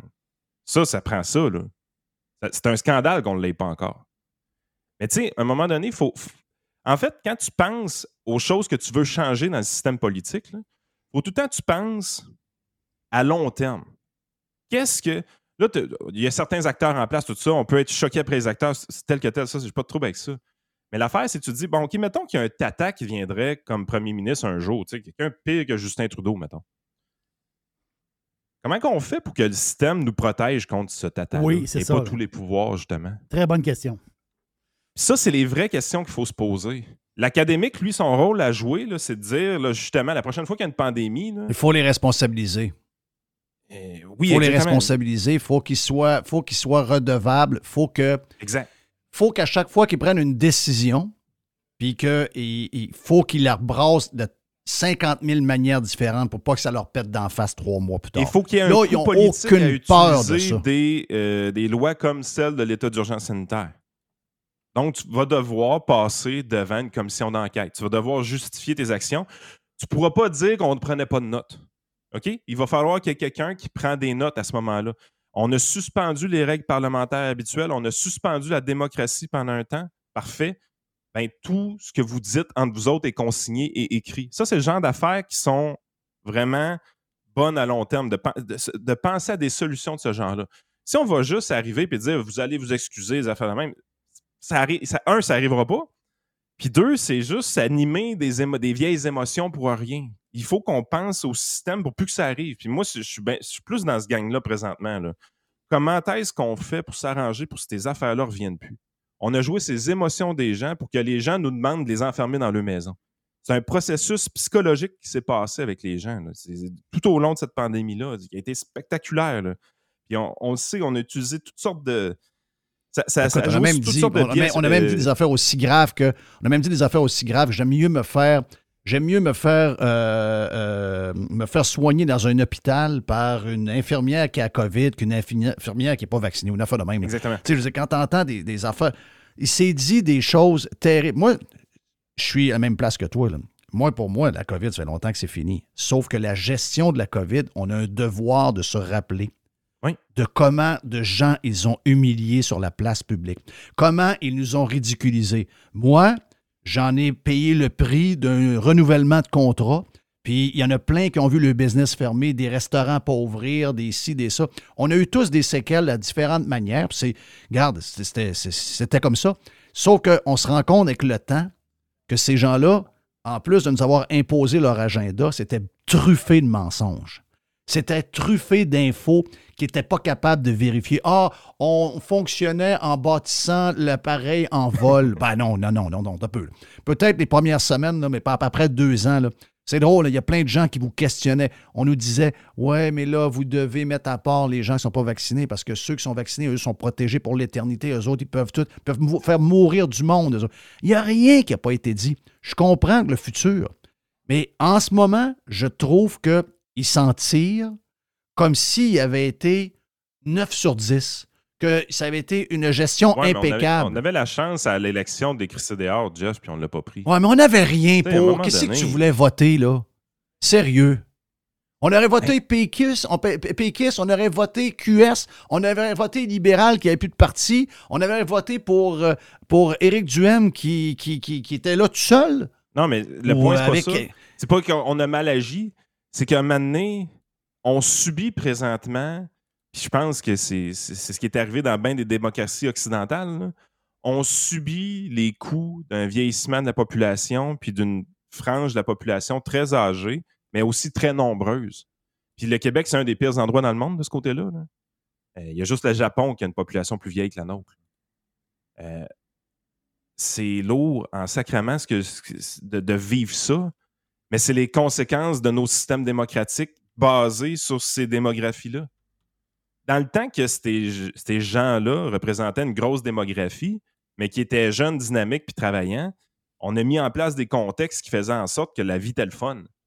Mais maintenant que c'est des gens qui attendent de mourir puis qui veulent juste être en sécurité, Chris, on en paye le prix, là. On en paye le Oui, prix. mais en on en paye le prix. Et s'ils sont trop de tetons pour se faire mentir à longueur de journée à TV puis gober ça, c'est le problème. Mais je veux dire, on est probablement des millions de Québécois qui n'ont pas voté pour eux, là, by- en passant. Je suis d'accord. Il y a quand même des millions de personnes qui n'ont pas voté pour eux. Le système démocratique, il a ses, ses forces et ses faiblesses chez nous. Là, Ben, on a une faiblesse pour ailleurs. 15 ans. Les, les je 12 sais qu'on a prochaines années faiblesse seront pas le fun. 15 ans. là. Je ne veux pas être plate, là, mais je vois pas comment que dans les 12 prochaines années, ce qui est arrivé dans la dernière élection ne se reproduira pas. là. Je dis pas que ça va être la CAQ pendant 12 ans. là. Je dis juste que le parti qui va gagner la prochaine élection, c'est le parti qui va séduire des gens qui ont un grand, grand, grand, grand besoin de sécurité et qui ont peur de mourir. Ouais, je Ça sais. va être dol à mort, vivre site. Là. Ben, Moi, moi, je rêve de les voir. J'ai rêve de voir s'excuser. J'ai rêve, de- rêve, Oh. je rêve de voir. Parce que je trouve qu'ils sont arrogants. Je trouve qu'ils ils se tiennent, ils se tiennent, ils nous regardent comme s'ils étaient des kings. Il faut applaudir. Ils se font applaudir quand ils arrivent à tout le monde en parle. Incroyable. C'est incroyable. À un moment donné, là. Puis t'as raison que dans le fond, ça revient toujours à nous autres. Ça revient toujours à nous. Tu sais, je veux dire, ça- des fois, on en veut à Yip à Ya, on en veut à- aux médias, on en veut à ci, on en veut. Ultimement, t'as raison. Mais tu sais, je veux dire, on est moi, je, je- je vais, je vais avoir enduré depuis, ma, depuis mon enfance, m'avoir enduré les boomers jusqu'à l'âge de 70 ans parce qu'ils vont mourir à 90. Le meilleur politicien depuis le début, de- depuis que l'élection est finie, c'est Paul Saint-Pierre Plamondon, toi. Puis je dis pas ça là, euh, parce que je le trouve vraiment hot, puis c'est mon homme. Là. Euh, je dis ça parce que c'est lui qu'on voit le plus. On le voit beaucoup plus qu'Éric Duhem. Les libéraux, on peut pas en parler, puis même GND, euh, ils ont de la misère, là, Québec solidaire. C'est lui qu'on voit le plus. Regarde ces sujets. Ils sont plus autant insignifiants les uns que les autres. là. C'est rien que des sujets Ah, insignifiants. il, a, il a réussi à faire un mois sur le roi. Sur le serment au roi. Après ça, toutes les affaires. Là, là, il rencontrait le gars de l'impact. Le- là, le gars de dit des soccer, affaires ouais. fines, ça. Tout est insignifiant. Tout le temps lui qu'on voit dans les médias. Tout le temps. Oui, puis le monde aime Tout ça. le temps. Ouais, le monde aime ça, je sais. Thank you, man. Yes. Yann Sénéchal, votre conseiller.net, euh, vous pouvez l'écouter sur son euh, podcast avec Frank. Allez sur les euh, différentes plateformes de podcast. Après, on a Nicolas qui est avec nous pour jaser. Je ne sais pas les sujets, mais habituellement avec Nicolas, on a de la jasette en masse. Donc, beaucoup à venir sur Radio Pirate Live. On vient.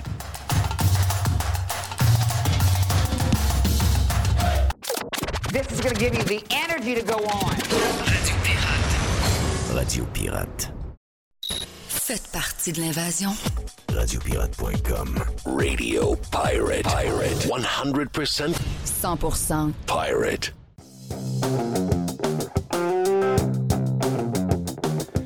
OK, on est de retour sur Radio Pirate Live. Thank you à Yann Sénéchal. Euh, Stand-by pour notre ami Vince. Nicolas Gagnon, directeur du Québec pour la Fédération canadienne des contribuables.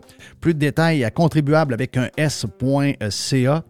Euh, fait du bien depuis que Nicolas est avec euh, la Fédération. Ça brasse un peu plus. On voit de plus en plus de choses. Euh, Nicolas, bienvenue. Bienvenue sur Radio Pirate Live. On commence tiens, par les revendications déconnectées de la réalité des syndicats de la fonction publique fédérale. Résume-moi un peu qu'est-ce qu'ils demandent d'abord, puis voyons, voyons un peu sauter comment est-ce que ça peut être, ces demandes-là. J'ai hâte de t'entendre là-dessus. Oui, ben c'est ça. Ben, pour faire changement, les syndicats demandent encore une fois un peu plus que qu'est-ce qui est nécessaire ou qu'est-ce qui est possible. En fait, c'est surtout au niveau fédéral. On a un front commun en fait de différents syndicats, celui de la- le syndicat des employés de l'impôt euh, et aussi celui de l'Alliance de la fonction publique du Canada. Donc, c'est vraiment, il y a un front commun parce que les deux demandent des augmentations salariales en vue des négociations collectives qui s'en viennent. Et écoutez, ça n'a pas de sens. là. Le syndicat de l'emploi, de, euh, pardon, des employés de l'impôt, eux autres, ils demandent 30% sur trois ans. Puis tu as l'Alliance de la fonction publique qui demande 14% par année sur trois ans également. Donc, il y en a un qui demande Ah, voyons. 30, l'autre 42. Ça, Ah, voyons, c'est boire. ça n'a pas de sens. Puis, je veux dire, on, on s'entend, là, c'est pas. C'est pas juste les augmentations qui arrivent comme ça, c'est aussi le fait qu'ils vont utiliser tous les moyens pour faire pression, incluant des moyens de grève. Ils ont menacé de se doter d'un mandat de grève, là, justement, entre le 31 janvier et le 7 avril, en plein pendant la période où est-ce que les gens euh, vont remplir leurs impôts puis vont espérer de recevoir leur, leur retour d'impôt. là. Il y a bien du monde qui, qui attendent souvent ça pour être en mesure de passer au travers de l'année. Euh, c'est de voir qu'ils vont s'augmenter leur, salaire comme ça en ayant vraiment là, le libre jeu. Puis pourquoi je dis ça? C'est parce que ils s'en vont voir des, politiciens qui ne se sont pas empêchés d'augmenter leur salaire au cours des dernières années. Je veux dire, à la Chambre des communes, ils ont augmenté leur salaire en 2020, en 2021 puis en 2022. Pendant que tu avais des gens qui étaient sur la PCU, qui perdaient leurs emplois, qui perdaient, du revenu, eux autres, ils augmentaient leur salaire. Ensuite, on a appris qu'à Radio-Canada, ils se sont donné des primes puis des bonnies euh, au euh, durant la pandémie. Et ça, même s'il y avait de la difficulté à balancer leurs chiffres, on a vu que durant la dernière mise à jour économique, ils, ont donné- ils ont demandé un autre bail-out de 20 millions au gouvernement. Et on a appris en plus que ça, de, ça que la Banque du Canada, qui a de la difficulté à, faire son mandat comme du monde, on l'a vu avec l'inflation, ben, eux aussi se sont versés jusqu'à 40 millions de dollars en bonus et en primes. Donc, et ils ont aussi reçu là, du support financier supplémentaire de la part du gouvernement. Fait que de tout ce monde-là qui ont profité pas mal durant la pandémie. Et euh, je veux dire, les syndicats, ils ont vu ça aller. Puis là, ben, ils arrivent avec les négociations collectives, puis ils se disent, ben, écoute, ben, c'est à notre tour de piger dans le sac. Et l'affaire, c'est que les politiciens, comme n'importe qui qui va s'asseoir à, l'ent- à- à- comment dire, aux négociations avec eux, vont avoir bien de la difficulté à se faire respecter par les syndicats. Fait que, co- comment dire, je suis pas, je suis pas là pour défendre les revendications des syndicats, mais je comprends qu'eux-mêmes saisissent l'opportunité qui se présente devant eux pour essayer d'en demander le plus que Oui, possible. puis surtout aussi, euh, Nicolas, euh, comment le gouvernement fédéral a, a dépensé depuis le début de cette COVID-là, que l'argent est arrivé par, euh, écoute, un coup de baguette magique est arrivé 250, 260, 280 milliards de nowhere. Puis euh, là, la fameuse phrase, ben, on n'a pas d'argent pour vous payer ou euh, on est limité, tu sais, on a toujours servi finalement. Ben ça, ça ne peut plus marcher. Je dire, avec ce qu'on a vu, on, sait qu'ils sont capables de trouver de l'argent par magie. Puis c'est sûr que ça a des conséquences terribles. On, les- on les vit actuellement, ce qu'ils ont, qu'ils ont fait. Mais pour ceux qui gagnent, qui travaillent pour ces gens-là, ben, ils savent qu'ils sont bourrés de cash. Écoute, ils envoient de l'argent à l'Ukraine, ils envoient de l'argent partout, ils en donnent, ils, sont- ils ont de la peine avec une gang, on va se reprendre, on va vous donner 100 millions. Ça revole de partout avec Trudeau, c'est incroyable. Donc, eux autres, ils se disent, Ben, écoute, s'il y en a pour un, ben, il y en a pour nous autres. Exactement. Puis en même temps, tu sais, c'est l'argument qui est souvent sorti, c'est on fait croire que les employés, les pauvres employés fédéraux ont pas reçu d'augmentation salariale, alors que c'est totalement faux. En fait, en 2020 puis en 2021, ils ont reçu, il y a à peu près 312 000 d'entre eux qui ont reçu des augmentations salariales. Et il faut rappeler une chose, durant la pandémie, ben, il y avait quand même des bonnes conditions de travail. Pour, je veux dire, ils étaient en télétravail pour la grande majorité d'entre eux. Euh, il y avait des primes COVID. Il y avait aussi des primes de congés qui étaient, je veux dire, un paquet d'avantages sociaux qui ne sont pas accessibles pour la grande majorité. Et oui, comme tu l'as dit, on a, doublé la dette euh, du Canada en dedans d'à peu près euh, un an, un an et demi. Donc, ces gens-là, je veux dire, les syndicats comprennent d- que il y a très peu d'arguments de la part du gouvernement pour leur dire non. Puis en plus de ça, ben, on a un gouvernement qui est minoritaire. Il faut rappeler que Justin Trudeau, euh, il a fait une alliance avec le NPD, qui est un grand allié euh, des différents syndicats. Donc, euh, est-ce qu'on doit s'attendre à voir le, gouvernement mettre le, genou à terre? Honnêtement, j'espère que non. Il va falloir, espérer que les partis de l'opposition euh, fa- fassent de quoi, par exemple? Mais, malheureusement, il y a juste les conservateurs puis le bloc. Encore là, le bloc, je ne compterais pas tout à fait sur eux pour tenir tête aux, euh, aux, aux syndicats. Fait qu'on se retrouve dans cette situation-là qui est vraiment, euh, je veux dire, contraignante, mais en même temps qui donne constamment raison aux syndicats. Je veux dire, en même temps, tu as comme les contribuables à côté. On va, se faire augmenter euh, les taxes d'assises fédérales sur l'alcool le 1er avril prochain. La taxe carbone, la deuxième taxe carbone fédérale va embarquer à partir du 1er juillet prochain. Donc, nous, on va payer davantage des charges, des taxes et tout ça. Et on va aussi devoir assumer des, augmentations salariales qui n'ont pas de sens. Pour l'instant, je veux dire, c'est encore en négociation, mais il y a vraiment, tout, indique que les syndicats vont avoir euh, tous les arguments de leur côté là, pour se faire entendre. Puis, tu sais, en, en complément, il faut rappeler une chose, les employés du gouvernement, ils représentent, ils ont, comment dire, 9% de plus euh, que la plupart de leurs homologues dans les entreprises privées. C'est-à-dire que leurs conditions salariales sont supérieures à ce que vous avez trouvé pas mal n'importe où ailleurs. Fait que c'est quand même dommage de dire que les employés les plus gros durs de, de- de l'ensemble du système bureaucratique ou gouvernemental au Canada euh, vont avoir le libre jeu pour demander des augmentations salariales qui n'ont pas, de- qui ont pas de maudit bon sens, en fait. Mais Nicolas. Euh, Ça va mettre de la pression sur tout le reste. Mais Nicolas, Vas-y. tu sais, au Canada, les- il doit y avoir des chiffres là-dessus. Au Canada, tout le monde a eu une aug- augmentation de salaire. Tout le monde en a eu une. là. Ça fait pour l'inflation, patati. C'est quoi à peu près là, que le monde a eu en général? Monsieur, madame, tout le monde, là, c'est-à-dire, ont eu quoi? Un genre de 4% hein? Qu'est-ce que le monde a eu en, en général? Ben, c'est une bonne question. Puis en général, les salaires ont à peine suivi l'inflation. On, on parle à peu près, là, en général, au Québec comme, au- comme dans le reste du Canada, c'est des augmentations salariales qui ont été à peu près, qui ont été indexées à peu près, comment dire, un point de pourcentage en dessous de l'inflation tout au plus. Donc, c'est à peu près du 7,6 OK. 7 Euh, Donc, je veux dire, c'est bien inférieur à ce que les, les, euh, comment dire, les employés fédéraux ou les syndicats demandent. Euh, puis c'est bien inférieur à ce que les gens peuvent.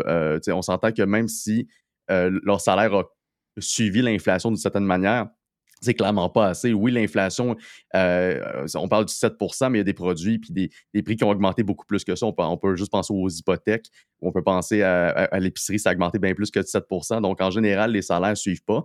Euh, mais c'est ça, dans l'ensemble, les Canadiens ont reçu des augmentations salariales bien inférieures à ce que les syndicats demandent. Puis ça, ben, je veux dire, il y a- il y a- malheureusement, les seuls à qui, euh, comment dire, les seuls qui pourraient leur dire non, c'est les personnes qui ont reçu des augmentations salariales très intéressantes durant la- les années de pandémie, c'est-à-dire les politiciens eux-mêmes. Donc, euh, je veux dire, c'est drôle parce que c'est comme si nous, ben, on- les gens qui, normaux, en fait, là, les contribuables, on est vraiment exclus de la conversation. On paye des augmentations salariales de tout le monde, de tous Ouais. les plus payés de l'État, mais notre opinion ne vaut pas grand-chose.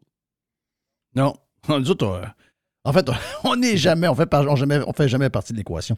C'est quoi les exemples de salaire que tu as dans les notes que tu m'as envoyées? là? Je vois greffier du conseil exécutif Yves Ouellette, 325 810 à 387 Wow. 580. C'est quoi ça? Oui, ben OK, ben ça, c'est un petit euh, c'est un communiqué de presse qu'on a relâché ce matin pour justement euh, dénoncer là, les augmentations salariales dans la haute fonction publique au Québec. Euh, puis je vais justement faire un petit euh, pont entre ces deux sujets-là parce qu'au au fédéral, comme je dis, on a des négociations collectives, mais au provincial aussi, il y en a qui s'en viennent. Puis, ben, comme de fait, euh, si au fédéral, on a des, des politiciens qui donnent des augmentations salariales puis qui négocient avec des syndicats qui en demandent trop, ben, au Québec, c'est à peu près la même chose, sauf que là, on a un gouvernement qui a donné des augmentations salariales à des hauts fonctionnaires, puis on parle quand même de gros montants euh, qui varient entre 11% et 20% depuis le dernier, euh, le dernier exercice fiscal, en fait. Euh, puis on a été chercher certains exemples parce que ça a été publié dans le, ce qu'on appelle la Gazette officielle du Québec. Donc, c'est, euh, comment dire, c'est genre le journal du gouvernement où est-ce qu'il publie euh, à peu près à chaque, sur, sur une base trimestrielle, en fait, là, tous les décrets qui ont été passés, dont les nouvelles embauches dans la haute fonction, puis aussi les, les nouvelles ententes salariales. Et ben c'est ça, dans- on a plusieurs personnes là-dedans, là, une douzaine, qui ont vu leur salaire exploser, en fait, depuis le 31 mars Tabarnache. 2022. On a justement un exemple, euh, le- le- un, un de ceux qui a reçu les plus grosses augmentations, M. Yves Ouellette, qui est le greffier du conseil exécutif. Son salaire est passé de 325 810 le 31 décembre dernier, euh, pardon, le 31 mars dernier, à, euh, au 14 mars 2022, il était rendu à 387 000. Donc, c'est une augmentation d'à peu près euh, 60, euh, 62 000 tout au plus en de quelques mois. On a d'autres exemples. La négociatrice en chef, 62 000 Edith Lapointe. de plus. Pardon? Il y a 62 000 de plus. Oui, 62 000. Puis euh, c'est un, renouvellement de mandat, mais c'est vraiment la différence de montant entre les deux années fiscales, en- ben, je veux dire, entre la précédente et l'actuelle. Puis c'est des augmentations qui ont été vraiment, comme, comment dire, décidées de manière quasiment arbitraire, parce qu'il n'y a pas vraiment d'entente ou de, convention qui encadre ces salaires-là. C'est vraiment établi de gré à gré. Euh, puis ça touche vraiment un, ensemble de hauts fonctionnaires. Mais il n'y a, a pas juste ces personnes-là, il y en a d'autres aussi qu'on peut aller regarder euh, leur salaire, à quel niveau il était. Par exemple, la, la fonctionnaire la plus, euh, qui était la plus, la plus payée pardon, au Québec, c'est bien entendu là, euh, Sophie Brochu, qui, elle, jusqu'à la fin de son mandat, faisait un salaire qui était aux environs de 600 000 par année. Wow! Ah oui, non, je veux dire, c'est des, des gros salaires dans la haute fonction publique. Puis encore là, euh, comme je vous dis, ces, ces annonces d'augmentation salariale, euh, ces augmentations salariales-là ont été confirmées euh, en décembre dernier, puis ont été publiées en janvier. Puis là, on rentre en négociation collective avec tous les autres employés de la fonction publique québécoise qui s'attendent à recevoir des augmentations salariales similaires, donc du, entre du 11 et du 20% en un an. Ce qui fait aucun sens. Bien sûr, on n'a pas encore toutes les revendications syndicales devant nous, mais quand ils ont vu ça aller, puis on, a vu aussi certains commentaires qui ont été faits par les, syndicats par la suite, quand la nouvelle a été publiée la première fois dans Le Soleil, euh, les syndicats se disaient carrément, ben, c'est la première chose qu'on va mentionner durant les négociations, c'est que ben, vous avez été distribué des augmentations salariales aux hauts fonctionnaires, ben, maintenant c'est à notre tour. Donc vraiment, on se retrouve dans une situation tant provinciale qu'au fédéral où les gouvernements ont été vraiment, ils n'ont pas fait attention d'aucune manière ou de la manière qu'ils géraient les finances publiques. Et là, ben, c'est les syndicats qui remarquent ça, puis qui se disent, ben, à notre tour de piger dans le sac. Donc, c'est aussi vrai au, fédéral qu'au provincial, mais ce qui est le plus décevant, c'est qu'au provincial, on se souviendra toujours, bon, euh, je sais que ça fait des années que c'est plus du tout ça, mais François Legault, en 2018, lui, il parlait de réduire euh, l'État de 5000 fonctionnaires, rendre l'appareil plus efficace et efficient. Et euh, finalement, on est rendu à donner des augmentations salariales euh, qui n'ont Ouais. pas de bon sens là, à, à des hauts fonctionnaires. Donc, pour reprendre ce qui a déjà été dit par Pascal Bérubé là, au, P- au PQ, c'est la CAQ annonçait initialement vouloir créer des emplois payants dans le secteur privé. Ben, c'est plutôt des emplois déjà existants dans la haute fonction publique euh, qui deviennent de plus en plus payants, en fait. Parce que là, j'ai un salaire de plus. Euh, Edith Lapointe, négocia- négociatrice en chef du Québec, est Oui. passée de 223 118 à 266 639. Presque 24 J'ai la vice-présidente. d'augmentation. le, le- oui, le vice-président de Retraite Québec, Daniel Charbonneau, 169 910 à 208 258. Regarde, je vais te le dire, là, moi, si c'était à recommencer, c'est dans la fonction publique. que Ah, c'est indécent. C'est Ah, insérieux. ça. Oui. On s'entend-tu que quelqu'un qui gagne 50 000 pièces puis son boss vient le voir puis il dit Ouais, euh, gars, on a une bonne année, là, puis regarde, l'inflation, tout ça, là, je te donne un 15. Ah, le gars, il saute, le gars, il appelle sa femme. Ça veut dire, le gars, il capote bien. raide. Imagine-toi, la même personne, mais qui gagne 350 000, qui reçoit un 15. Mais exact, excuse, là. C'est Love Boat, là. C'est une croisière à travers le monde entier. Christophe, euh, c'est- on s'en- je prends, je prends une, une année sabbatique puis je décalisse. Ben, honnêtement, j'y pense c'est indécent. On s'entend que c'est. C'est- non seulement c'est indécent, c'est parce que ces personnes-là, c'est les mêmes qui étaient là il y a quelques années. Puis on s'entend que c'est- des fonctionnaires. Ils ne sont pas évalués en fonction de la performance. là, on va se le dire Ah oui. franchement. Euh, le greffier du euh, conseil exécutif, le monsieur Ouellet, je suis persuadé que c'est une personne respectable, mais euh, lui, il signe des décrets puis il écrit des petits paragraphes ici et là. Je veux dire, c'est une job très demandante, mais au- au- au- on s'entend 325 000, c'est son salaire il y a un an. C'est pas comme s'il était mal payé. Puis là, on y rajoute 62 000 de plus dans ses Wow. poches sur une base annuelle parce qu'on se dit, ben, il fait une bonne job. Et l'argument qu'on nous sort dans le, gouvernement, puis ça, c'est vraiment le plus dérangeant, c'est qu'il n'y a pas de nous dire, ben, on engage, bon, en fait, on, engage des gens puis on veut leur donner des gros salaires pour rester compétitif avec le privé. Mais je, je veux pas que, je m'en fous que le greffier du conseil exécutif là, soit pas compétitif avec le privé. Dans le pire des cas, s'il n'est pas, il pas content que son salaire de 325 000, il peut aller dans le privé. Oui, il va dans le privé. oui. Puis on va engager quelqu'un qui va le faire à moindre coût. Là, je veux dire, euh, c'est quelqu'un qui, qui qui a des études certainement, mais je suis persuadé qu'il n'est pas irremplaçable. Puis éventuellement, on va devoir le remplacer comme n'importe qui. Fait que jamais je croirais qu'il faut qu'on maintienne des salaires aussi élevés pour ces positions-là. Ça fait aucun sens. Puis François Legault a toujours donné des, des excuses aussi plates que celles-là. On va donner des gros salaires parce que dans le privé, c'est plus élevé. Ouais, mais c'est- Oui. c'est c'est le pire exemple. Puis on manque de main-d'œuvre en plus dans le privé. Fait que c'est quasiment. un- C'est quasiment comme s'ils nous encourageaient à dire ben ouais, on n'a pas de besoin de ces gens-là, finalement, qui aillent dans le privé puis qui s'a- qui s'arrangent avec des plus gros salaires là, puis on va économiser de l'argent dans le public, that's it. Oui, bien après, comment tu fais pour dire à tes employés qui te demandent, mettons, 7, 8, 9% par année avec l'inflation? Comment tu fais pour leur dire non alors qu'ils gagnent probablement 57, 58 000 à, être des simples fonctionnaires, puis voir que la gang en haut, eux autres, se font un méchant party? Tu es en train de te, te nuire à la grandeur de la machine. C'est sûr qu'ils vont utiliser ça pour te passer au cash. En plus que c'est, comme tu dis, c'est public. Euh, dernier Mais point, ju- ju- juste un petit calcul pour s'amuser. Si le donc. gars, il a 62 000 piastres d'augmentation, monsieur Wallet, Le salaire. Mais on joue le jeu, là. on fait le jeu. Là, OK? On s'am- C'est un salaire de beaucoup de fonctionnaires, 62 000. C'est ça. Même qu'il y en a beaucoup, beaucoup, beaucoup, beaucoup, beaucoup qui font en bas de ça. là. on, on s'amuse. là. Mais mettons qu'il paye 50% d'impôts, puis il en reste 31 000 clairs. C'est quand même 600 piastres par semaine de plus qu'il gagne. là. Clair d'impôts. là. Pour le Clair même dans travail ses qu'il poches. faisait. Là. Pour le C'est- même c'est- travail, pour le même travail, il gagne 600 piastres par semaine de plus. là. Exact, il n'est pas en compétition, puis on s'entend, il est sur le conseil exécutif. Je veux dire, il y a une place plus que privilégiée. Là. Je- il n'y a, pas- il y a- il y a pas un danger au niveau de ses conditions de travail. C'est sûr que quand il, il va- s'il perd sa job ou si jamais il se fait remplacer, c'est sûr qu'il y a un package de départ auquel Ouais, il y a un parachute doré. la très grande majorité des gens n'auront jamais accès dans leur vie. Euh, puis oui, Non. effectivement, c'est comment tu fais pour dire aux, aux travailleurs de la fonction publique, aux, aux infirmières, aux professeurs Ben, qui demandent des, augmentations salariales, ne serait-ce qu'un peu plus intéressantes, puis tu leur montres ça. Tout puis est, tout est Comment fucké. tu fais pour. Tout est fucké. J'ai aucune idée comment le gouvernement va faire, mais ça va être probablement en mentant en pleine face aux syndicats. Puis tu sais, je suis pas du genre, je suis pas en train de défendre les syndicats, mais je comprends qu'en ce moment, ils ont vraiment le libre jeu pour demander le maximum. là. Euh, ton dernier point, Nicolas, ça s'appelle la transition juste du gouvernement Trudeau. Mais qu'est-ce que c'est ça au, ju- au ju- au juste? Je- La transition juste? Oui, ben c'est ça, la transition juste ou la just transition en anglais, c'est plus populaire dans, le Canada anglais pour l'instant, ça ne nous a pas encore rejoint. Euh, mais essentiellement, c'est Jonathan Wilkinson, le ministre des Ressources naturelles fédéral, qui, a- déjà parlé de ce fameux projet qui va, euh, un projet de loi qui va être déposé au cours de l'année. Puis c'est le, le but principal, vous l'aurez déjà compris, c'est décarboniser l'économie d'ici 2050. Donc Ah, vraiment entamer cette transition verte-là. Mais le gros problème, c'est qu'ils ont publié des documents récemment qui disaient euh, que, ben, ben, en fait, les différents secteurs d'emploi qui allaient être touchés par euh, cette juste transition-là. Et on parle de pas loin de 2,7 millions d'emplois qui sont ciblés dans l'ensemble de- du Canada. Puis ça touche autant des travailleurs dans le secteur énergétique que des travailleurs dans le secteur agricole au Québec. Donc, c'est très, très, très large. Mais ils n'ont pas mentionné, en fait, euh, tous les éléments à savoir comment est-ce qu'ils vont être affectés, ces jobs-là.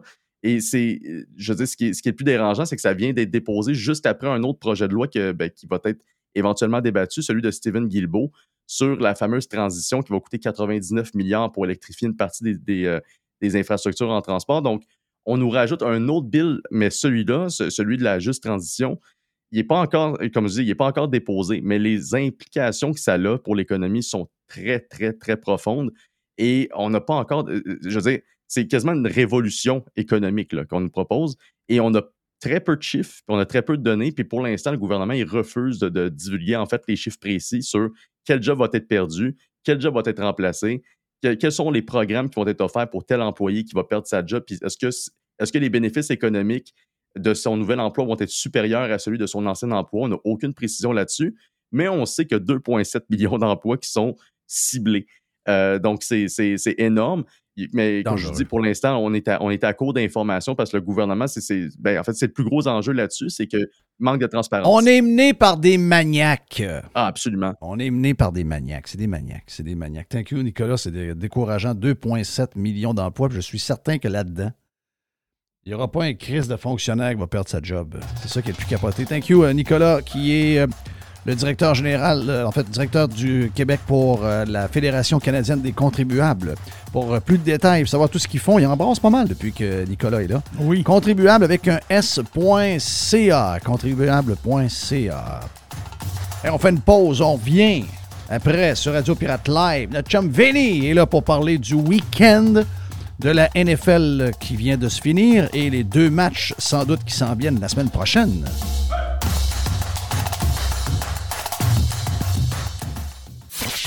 Jeff, Fillion. 100% Pirate. Pirate. Radio Pirate. Pirate. RadioPirate.com. OK, de retour sur Radio Pirate Live. Belle visite. On est content d'avoir notre chum Vinny avec nous autres. Vinny, comment tu vas, mon ami Vinny? Comment ça va, vous autres? Content d'être de retour? Eh oui, life is good, la famille est bonne, les enfants, oui, tout est beau. une chance, oui, oui. À ce compte-là, tout va bien. Tout va Good, good, good, good. Comment t'étais, enfin? Dis-moi ton... euh, Dis-moi comment t'as t'as filé après la game hier soir. J'ai eu l'impression que... euh, j'avais, on a toujours des attentes ce week-end-là. tu sais. Le week-end de quatre games, oui, le wild card, c'est le fun la semaine d'avant, mais on dirait que ce week-end-là, on a des, comme les gros clubs, qu'on on s'attend à des, quasiment à des matchs qui vont finir à la dernière seconde, les quatre matchs. Puis là, finalement, quand il arrive un week-end un peu plus ordinaire, euh, on est comme un petit peu déçus. Peut-être qu'on est gâté un peu. Je ne sais pas comment tu te sens par rapport à ça. Ça a bien commencé avec les Jaguars. Ça a bien commencé avec euh, les Chiefs. Les euh, New York nous a, nous a amenés. Regarde, moi, moi, moi, je suis allé me coucher à 9h30. Je ne suis plus capable. Non, il n'y a pas d'affaire, là. Non, c'est ça. S'il y avait un trophée pour faire plus avec moins, on leur donnerait, mais il n'existe pas de trophée pour ça. Non.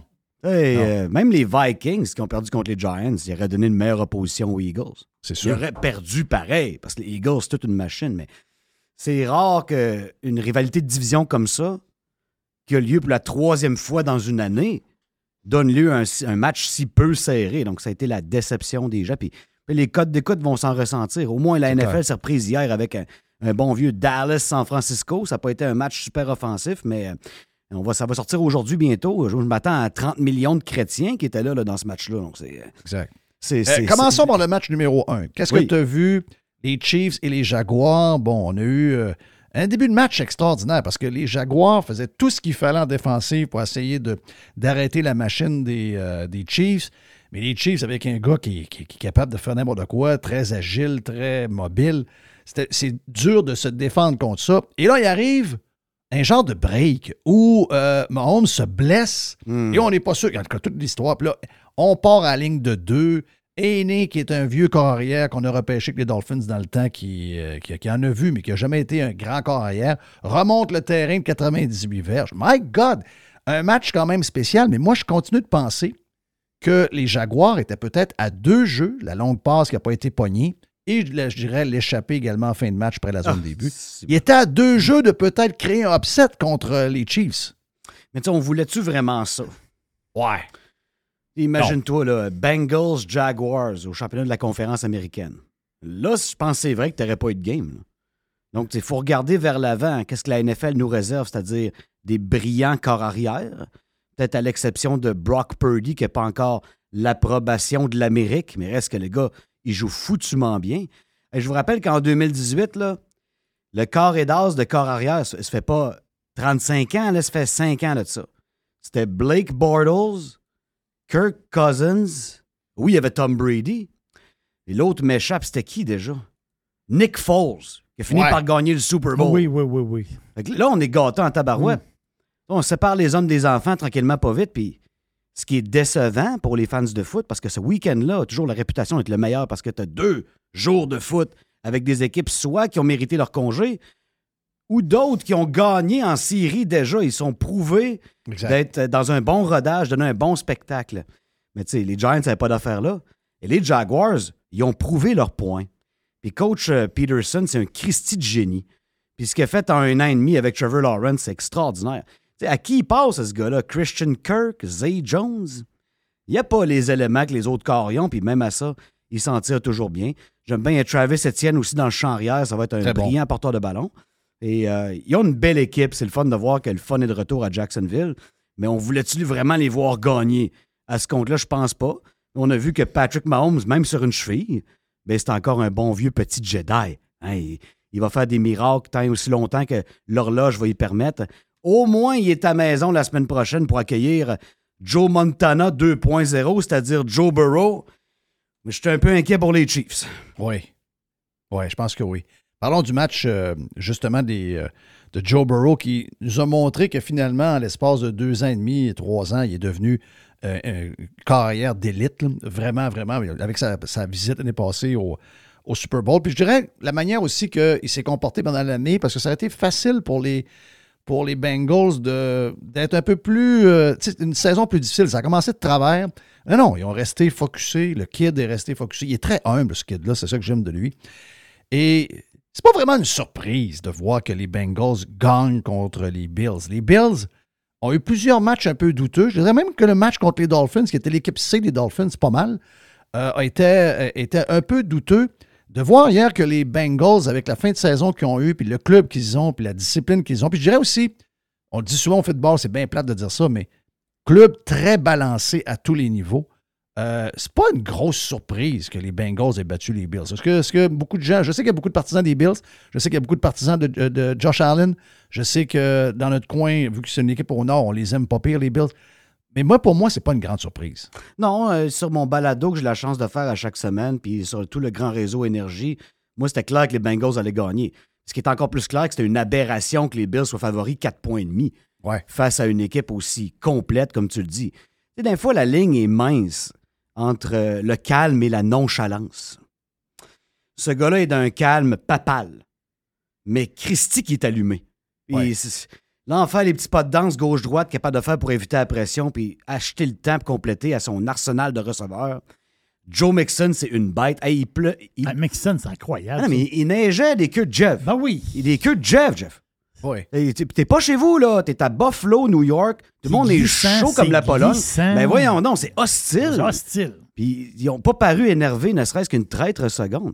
Bravo euh, aux gars de l'équipement qui s'occupent des- euh, de trouver les, les- les bons, euh, les, bons- les- les bons souliers pour Oui. le running back. Excuse-moi. là. Il n'y a rien. qui- Il, il était, il y avait de la grippe. Il, a- il sentait absolument rien. C'était vraiment impressionnant. Ah, puis il court balancé, il court bas. Puis, Oui. euh, il est capable de briser des plaqués. Je veux dire, moi, c'est un gars qui sortait du collégial. Je pensais que c'était un one-trick pony. Et est devenu un des porteurs de ballon les plus complets de la NFL. Puis s'il ne l'avait pas hier, oui, Perrine, il est bon. Puis ce qui fait qu'ils sont encore là, c'est qu'ils ont les deux.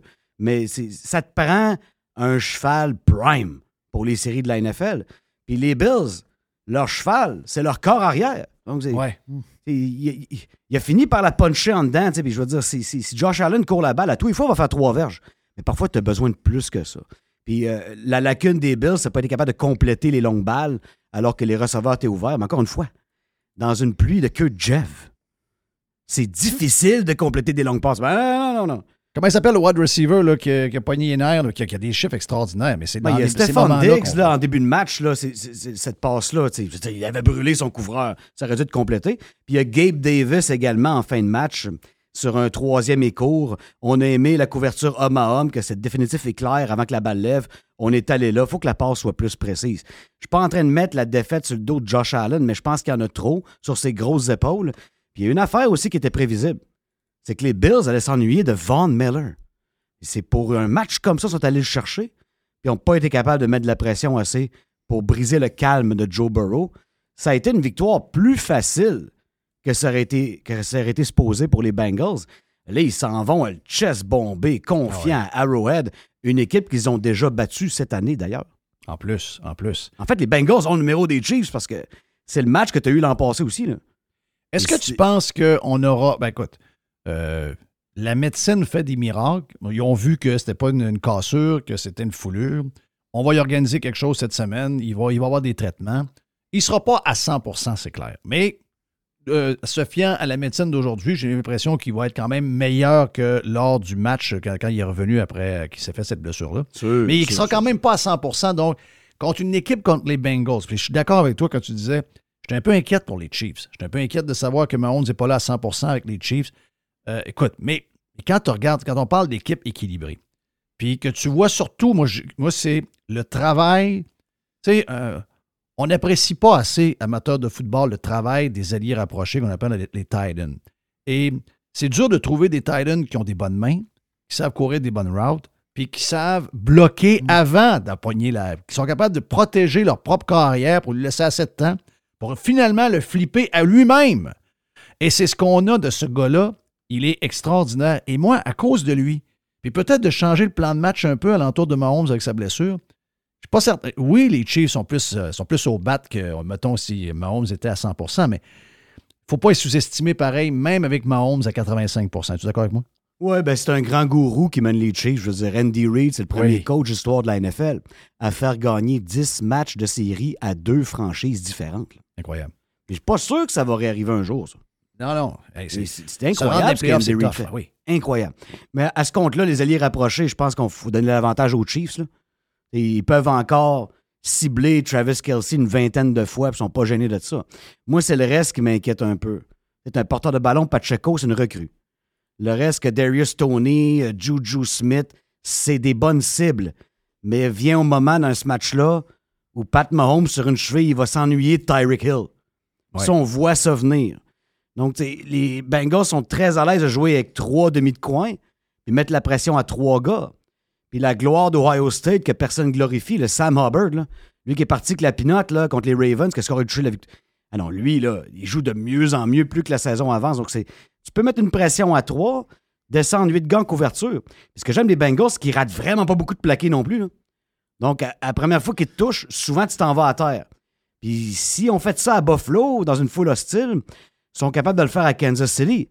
On vous rappelle qu'à Kansas City, quand ton attaque est sur le terrain, quand tu lèves la balle, t'as l'équivalent bru- du bruit d'un Boeing 737 qui lève à côté de toi. C'est bruyant en tabarouette. Mais qui de meilleur que Joe Burrow pour jouer dans pareilles circonstances? Donc, euh, les Bengals ont ce qu'il faut pour battre les Chiefs et ça rend ce match-là hyper intéressant. Ça va être le deuxième dimanche prochain des championnats de conférence. OK. Euh, là, on a parlé des euh, on a parlé des Giants, mais arrêtons de parler des Giants. Effectivement, il n'y a pas d'affaire là. On a trop parlé des Giants. On a trop parlé des Giants.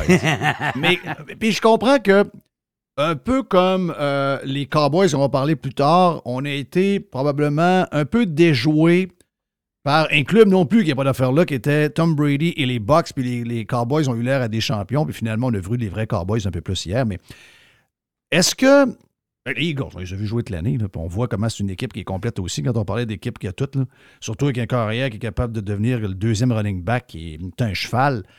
Euh, c'est sûr que la, victoire facile nous dit eh, si qui peut arrêter les Eagles? Mais encore là, là, on s'en va avec la crème de la crème.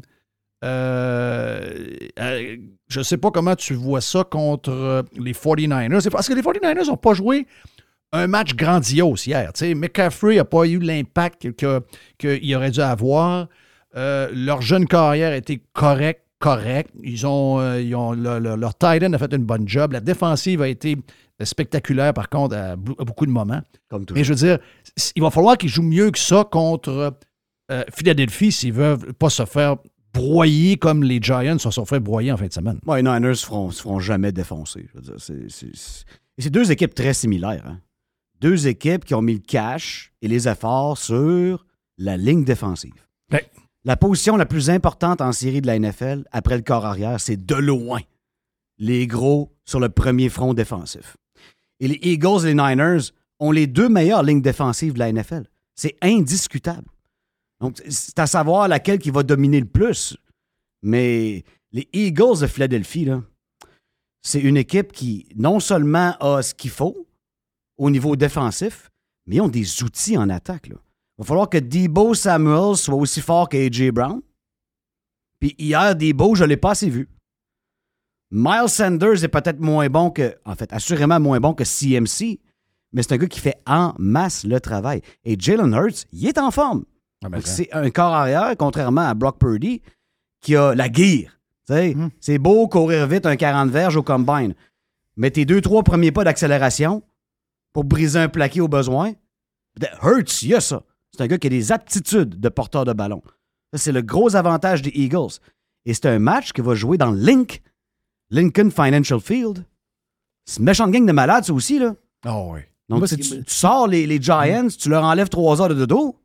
Ils font un voyage vers l'Est. euh, je veux dire, les Niners. c'est- c'est- c'est- Les les Eagles, présentement, si tu paries sur le match, sont favoris par deux points et demi. Puis moi, je prends ça. là. Les Eagles, c'est toute une équipe de foot. Ce qui m'a surpris des Eagles, moi, c'est des voir même en fin de match. Écoute, ils ont 30 points d'avance. la game, la game est rentrée. Il reste plus de temps dans la game. Puis ils frappent pour tuer. Mhm. Ils frappent pour tuer. La game est finie. Non, non, pas non, ils frappent, ils, ont- ils frappent pour te descendre. Tu dis la game over. Non. Eux autres, il reste plus du temps. Je te démolis à face. Ouais. Moi, c'est ça qui m'a impressionné. J'ai trouvé que c'est une équipe. C'est pas des- c'est des pas fins. C'est vraiment des pas fins. Oui, puis euh, c'est deux extrêmes, extrêmement bonnes lignes défensives. Mais la particularité des Eagles, c'est qu'ils, comme ils disent en anglais, sont too deep à chaque position. Donc, s'il y a un gars qui tombe, l'autre qui embarque, c'est pas un All-Pro, mais quasiment. C'est vraiment impressionnant. Les gars que tu connais déjà, que tu as vu au Super Bowl quand ils ont battu les Pats comme Fletcher Cox, euh, euh, Brandon Graham, ces gars-là sont encore là, mais tabarouette, ils ont fait du magasin. Hey, Reddick, là, probablement une des signatures de joueurs autonomes les plus sous-estimées de la saison morte dans la NFL. Le gars est tout le temps dans le backfield. Le premier choix de repêchage, le gros gars qui sort, euh, c'est de Bama. Là, son nom m'échappe, mais tabarouette. Non, non, de Georgia. Le gros, man, il est l'enfer. Il joue en technique 1, puis d'un fois en technique 3. Il occupe quatre bras à la fois. C'est, tu peux pas arrêter ces gars-là. là. donc, euh, ça va être tout un défi pour un corps recru. Et ce corps-là, même s'il joue très bien puis il s'améliore de match en match, ça demeure le grand point d'interrogation. Plus tu avances en série, là, tu affrontes une gang de mâles alpha. Là. Ça, va Ouais. être, euh, ça va être spécial à voir. Ça, ça va être le premier match dimanche des deux championnats de conférence. Donc, les Eagles sont favoris. Par deux points et demi. Puis les- l'autre game, c'est les Chiefs sont favoris? C'est c'est quoi la cote? J'ai pas vu encore. OK. Je sais pas si Euh, c'est elle est intrigante, celle-là. On va aller voir ça tout de suite, mais Oui. votre principal intéressé, il va prendre les Bengals. Je vais prendre les Bengals, c'est sûr et certain. Puis même si Mahomes est en santé. moi, je prends Bengals et Eagles. La semaine passée, j'ai, euh, j'ai brossé la soupe un peu, euh, Jerry, parce que je trouvais que les, les picks étaient quand même assez Ouais, t'as brossé la faciles. soupe pas mal. Donc, euh, j'ai essayé de shaker à patente. J'ai pris Giant juste pour rire, mais. Mmh, Euh, bah oui, il y en a qui m'ont écrit. J'essayais de mettre un peu de piquant là-dedans. là. Ouais. dire, à un moment donné, on aurait tous pris le même club, Criff. Ça aurait été. Mais ça, c'est ça, c'est l'adage d'un gars qui est en retard dans son pool, là, prendre les Giants contre les Eagles Oui, à. Philadelphie. T'as du, t'as du retard, là. T'as du retard, moi, je vais toutes les battre là-dessus. Mais quoi, quoi que les G-Man ont tellement bien joué toute l'année, tu te dis, ouais, peut-être, rivalité de division, mais. Ah non, ça a été un bain de sang. Moi, mon Super Bowl, pour moi, présentement, on verra, là, avec les rapports, qui joue, qui joue pas, qui est blessé, qui est en forme. Pour moi, ça va être Eagles-Bengals. Euh, Qu'est-ce que tu penses des, des- des Cowboys? Tu sais, je veux dire, euh, Je sais qu'il y a des fans des Cowboys, là, ça existe. là. Ça existe, Et certain. Hier, euh, j'ai dit, ah, ça, c'est Cowboys. Ça, c'est. Moi, c'est. Le, le QB, je suis pas capable encore Hmm. de me faire une tête avec ce gars-là. Je vais vous le dire, là, avant qu'on parle de America's Team. Les Bengals sont favoris par un point à Kansas City. Oh! Tu vu le respect qu'ils ont? Oh boy. Oh! J'aurais aimé ok. faire de l'argent avec ça, là, mais ça, Ouais. vient, ça vient de flipper. là. Ouais. Ouais, c'est ça, il n'y a pas une tonne de cash avec ça, mais. Nomme-moi le nombre d'équipes qui sont favorites de gagner à Arrowhead. Il n'y en a Oui, pas. ben, ben. Il n'y en a pas. C'est quoi? C'est leur cinquième championnat de l'AFC Ouais. de suite? Ça, ça veut dire que Mahomes est en. Ça, ça veut dire que Mahomes est en shape, puis c'est probablement Chief par un. Ça se peut-tu? Peut-être. Oh oui, c'est assurément une donnée qui peut faire virer l'écart. Ouais. Tu sais, Mahomes, il y a 5250 verges par les heures cette année, 41 touchés, 12 interceptions. Ouais. Il mérite le respect quand même. Ah oui, il mérite le respect. Sauf que, je veux dire, si tu mets 8 gros chats dans chacune des fenêtres, ben ton opportunité de frapper Travis Kelsey en toutes circonstances, elle est diminuée. C'est pour ça que les Bengals ont le genre de football, ils jouent le genre de football défensif. La preuve, c'est qu'ils battent tout le temps. là. Les Bengals, Oui. ils battent tout le temps, les Chiefs. là. Ah ouais, ça, les Chiefs n'ont pas aimé ça. là. Ils doivent savoir qu'ils ont le numéro, pas à peu près. On revient, on revient avec les, les Cowboys. Oui, oui, les Cowboys. t'entendre sur euh, Prescott. Ben, premièrement, Ezekiel Elliott il est payé trop cher. Là. Ah! Le gars, il faut qu'il aille fouiller sa presse dans la poche de l'armée du salut pour retrouver sa vitesse. Parce que, tu sais, il n'a plus l'accélération. Là, quand ils ont perdu Tony, Tony Pollard, en plus, qui est parti sur le kart, ah, là, Ouais, tu n'avais euh, plus de profondeur. cassé. Tu n'avais plus ton speedster. Là, tu sais, t'es- Donc, tu étais un peu foutu. Puis oui, Dak Prescott, il- pour le mieux douteux, c'en est un autre qui est payé trop cher. Puis moi, je pense que son job, il est en jeu. Et il va avoir une méchante valse des corps arrière là, dans la prochaine saison morte. Là. Ah ouais, ça hein? va brasser. Puis C'est, c'est pas une situation facile. Il y a tellement de clubs qui cherchent un corps partant. Tu te demandes tout le temps. Je le garde-tu le mien ou ben je risque d'en avoir un moins bon? Finalement, je fais pas un bon move. Tu t'attends à quoi avec tes euh, Raiders? Est-ce que c'est vrai, la Ah, rumeur de Brady? Ah. Tu peux pas bâtir avec Brady. C'est plus que vrai parce que Mark Davis a une érection à temps plein, c'est Tom Brady. C'est le propriétaire des Raiders. Ouais. Son ancien DG et son ancien coach, ben, sont avec les Raiders maintenant. Ouais. Donc, on est comme foutu là. Fait que l'an prochain, Hey, Brady qui rentre à Vegas, je moi, m'excuse. je trouve là. que ça fait pas pantoute. Là. Non, non, pas pour, le, pas pour l'amateur de football, pour la madame qui vide sa sacoche au casino, puis elle dit Hey, c'est le beau gars qui joue à soir. Bon, Ouais. On va ça patente, là? Ils vont en vendre des 12 euh, Silver and Black. Ils vont Ben en oui. vendre, c'est sûr et certain. puis- Mais à quelque part, tu sais, je veux dire, je regarde cette année. Là. si Brady est corps partant des Raiders, c'est pas vrai qu'ils finissent 6-11. là. Non, non, non, non, non, non. Ben, C'est dommage, là, mais j'aime bien The GOAT, là, mais je pense que c'est fini. Là. Euh, mon feeling. Ah non, moi, je l'entends pour les Dolphins parce qu'on va donner un break à Tua sa, sa tête pendant un an, puis on va prendre Brady pendant un an, puis il va devenir genre de copropriétaire. là. Non, non. euh, Je l'aime, là, Tom, là, mais je pense que c'est fini. Là. Ouais. Mais c'est 46. fini dans le sens qu'il va être poche ou qu'il va arrêter de jouer? Ben, c'est qu'il est devenu un carrière. Il a 46, il va y avoir 47. Il est devenu un, un carrière correct. Il est encore bon, mais je veux dire. il- on, on les nomme, là, les, les- les- les kids qui sont bons. Là. Il, il est en compétition contre euh, des gars qui sont à, âgés de 27, 28 ans, qui ont été, euh, qui ont été entraînés d'une nouvelle manière, qui, sont, qui ont une autre vision. Tu sais, je veux dire, on est, on est, on est rendu ailleurs. À un moment donné, il faut que ça finisse. Tiger Woods ne gagnera pas le, le, le Master cette année là, sur une jambe. là. Non, on est comme accroché avec nos vedettes parce qu'on Mais veut si que tu veux des gens, comme Jerry mentionnait, l'autre bord des cordes jaunes, Ah oui, ça, je suis ça te prend Tiger sur ton terrain. Tu comprends? C'est encore vrai, ça. Ah oui, ça, ils veulent l'avoir. Ça, c'est sûr qu'ils veulent l'avoir. Eux autres, ils pensent que les athlètes sont là pour l'éternité, mais au à ce niveau-là, à un moment donné, ça finit. là. Même de GOAT, ça finit. Cette année, euh, il y a beaucoup de fois, oui, sa ligne était très ordinaire. Euh, ça bougonnait, Evans bougonnait, l'autre, euh, bon, pas de Titan, ben, ben, running back trop, trop, trop gros, pas en shape. Mais beaucoup de fois, des gars ouverts, des passes trop courtes ou des Oui. passes par-dessus. On a tous vu la même affaire. Ça, quelque part, Tom, il faut qu'il prenne le blanc. Mais il y a une Ben. affaire, par exemple, à part être un excellent corps arrière de football, son deuxième talent, Tom Brady, c'est l'orgueil. Fait que dès qu'il y a une job, il va apprendre. là. Il va décider où c'est qu'il va jouer. C'est sûr et certain. Le gars s'est divorcé pour jouer cette année. Oui. Elle est bonne. Il a laissé sa femme se faire sauter par son prof de yoga pour continuer à jouer au football. Penses-tu qu'il va arrêter? Vous me faites mourir. Non, mais il, a- il a tout vécu ça. Eh, Évidemment, il a pris à moitié de Gisèle. là. Parce que tu sais que Tom Brady ne perd jamais. Hein? non. Même quand il perd, il gagne. Il a gagné ce divorce-là. Il a, il a pris à moitié de Gisèle.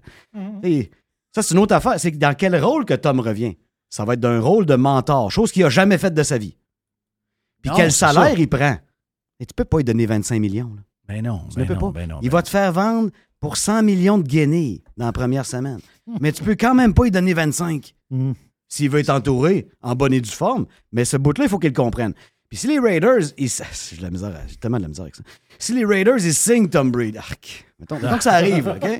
Mettons, le septième show au total, il faut que ce soit un corps arrière. Tandis Ouais. que si tu t'enlignes avec un gars qui peut te donner encore 5-6 ans, là, tu peux aller que la bébite majeure qui traîne au tableau au septième au total. Ligne à l'attaque, ligne défensive, secondaire, demi de coin. tu. T'as le choix des cadeaux, il va en sortir trois quarts avant qu'il parle, les autres, de toute façon. Exact. Mais là, lui, il est là pour un an, un max deux. Là. Donc, ça te prend, ça te prend quelqu'un qui va être là après ça pour prendre la relève. là. Il faut qu'il devienne un mentor. Tu sais, des Ouais. gars comme Tom Brady, comme Peyton Manning, ça n'a jamais été leur fort. C'est qui les autres corps qui vont euh, se promener un peu? Eric Carr, ton ancien. euh, Derek ton an- Carr. Derek Carr, plutôt, Eric. Derek Carr, ton ancien, lui, va se ramasser où? Puis c'est quoi les autres que tu penses qui vont bouger un peu? Puis quelles sont les équipes qui sont vraiment assoiffées? Mais entre autres, si t'aimes pas B, euh, euh, Tom les, les largues, eux autres aussi sont à la recherche d'eux. là. Tout à fait. Mais moi, j'ai vu 9 ans de Derek Carr. J'en ai assez vu. Oui. j'ai- son procès est fait. C'est juste l'an passé, l'interception euh, face aux Bengals. Là. Pas oublier que les Raiders de 2022, c'est l'équipe qui est passée le plus proche de battre les Bengals. Ouais. C'était à Cincinnati. C'est qu'une passe de merde encore dans le red zone, comme on a trop souvent vu. Oui, là. je me rappelle. Ben, mais non, mais c'est pas vrai, ça n'a pas rapport. Là. C'est comme s'ils ne voyaient pas ce qui se passait. Ouais. Derek, depuis sa fracture à la jambe, dans un beau soir de Noël, c'est plus le même homme. Fait que Ouais, si quelqu'un un le veut, c'est correct, mais s'il pense qu'il va faire le 40 millions pour lequel il était dû l'an prochain à Vegas, je sais pas, là. S'il veut, d'après moi, il faut qu'il se fasse échanger par les Raiders. Ils ont jusqu'au 15 février pour pas y devoir une scène. Sinon, on devient joueur autonome. Ça veut dire que les Raiders ont rien pour Derek Carr, mais ils ont quand même plus d'espace sous le plafond salarial pour travailler. Donc, ça, ça- est-ce que les Jets de New York qui sont en train d'abandonner le Mormon, est-ce que ça leur tente d'avoir Derek Carr? Est-ce que, est-ce que moi, est-ce que 9 ans de Derek, ça les a pas convaincus que ça marcherait pas? Je sais pas. Je sais pas. À quelque part, c'est un gars qui est, qui est louche. Hey, m'a dit de quoi les Jets encore de New York, là, oui. les, les Jets, là, t'engages, tu, tu repêches des bons kids. Puis, eux autres, pour te brûler des corps, ce sont des spécialistes. là, pour brûler puis scraper des jeunes. Tu sais, on vient de voir la résurrection de Gino, OK? Mais Gino, ça a toujours été, le gars qu'on voit avec Seattle, ça a toujours été un, un athlète extraordinaire. Mais le gars, il s'est fait démolir mentalement par les Jets pour après ça prendre son sac puis changer de- locker puis se ramasser dans les Giants. Ils ont tout fait le scraper. Il fallait, qu'il soit bon pour faire ce qu'il fait euh, cette année. Mais et c'est la même chose avec White puis euh, le kid, le, le petit blond qui est là. Ils vont te scraper pas à Zach peu près. Wilson, C'est épouvantable. C'est sûr que Zach, il jouait mal. Là. Oui, Puis, mais, euh, mais- sa, mais- sa ouais, sortie là, après un match exécrable euh, dans lequel il prenait aucun blâme pour ce qui est arrivé, là, ça, ça- c'était pas fort de sa part non plus, là, mais c'est, c'est- c'est ce que le polyamour peut faire parfois. Oui. des fois, c'est tough pour un gars. Tu te rappelles-tu les Giants qui ont benché Eli Manning en santé, qui avaient une affaire comme 111 départs de suite pour mettre Geno Smith? Très bien. On a toujours cru en Geno Smith. Hey, c'est un homme, Geno Smith. Il est gros, man. Ah non, c'est un Il homme. lance la pilule, même contre le vent. tu sais, Il y a une zip incroyable. Ben, cette année, avec les Seahawks, c'était Geno Time. C'était Les Seahawks, Time. avec le vieux Pete Carroll, qui ont mis ça dans le pinch do Broncos, en lui volant des choix, puis no offense, puis tabarouette, Russell Wilson, Hey. ça valait-tu pas 25 cents? Et les autres sont partis vers l'avant, puis ils ont le premier choix des Broncos en plus, au prochain encamp. Donc euh, là, à un moment donné, Gino, il va être payé. là, S'ils veulent le garder, il n'a plus de contrat. là, fait que ça va ça coûter assez cher, mais c'est un gars que je comprends pourquoi tout le monde donnait toujours une chance. Ça a finalement éclos. Puis on dirait que la seule place où ça n'a pas marché, que ça aurait dû marcher, ben, c'est encore les bons vieux de New York. Mais, quand- mais quand on y pense, mais quand on y pense, pareil, San Francisco, c'est des méchants loqués, pareil.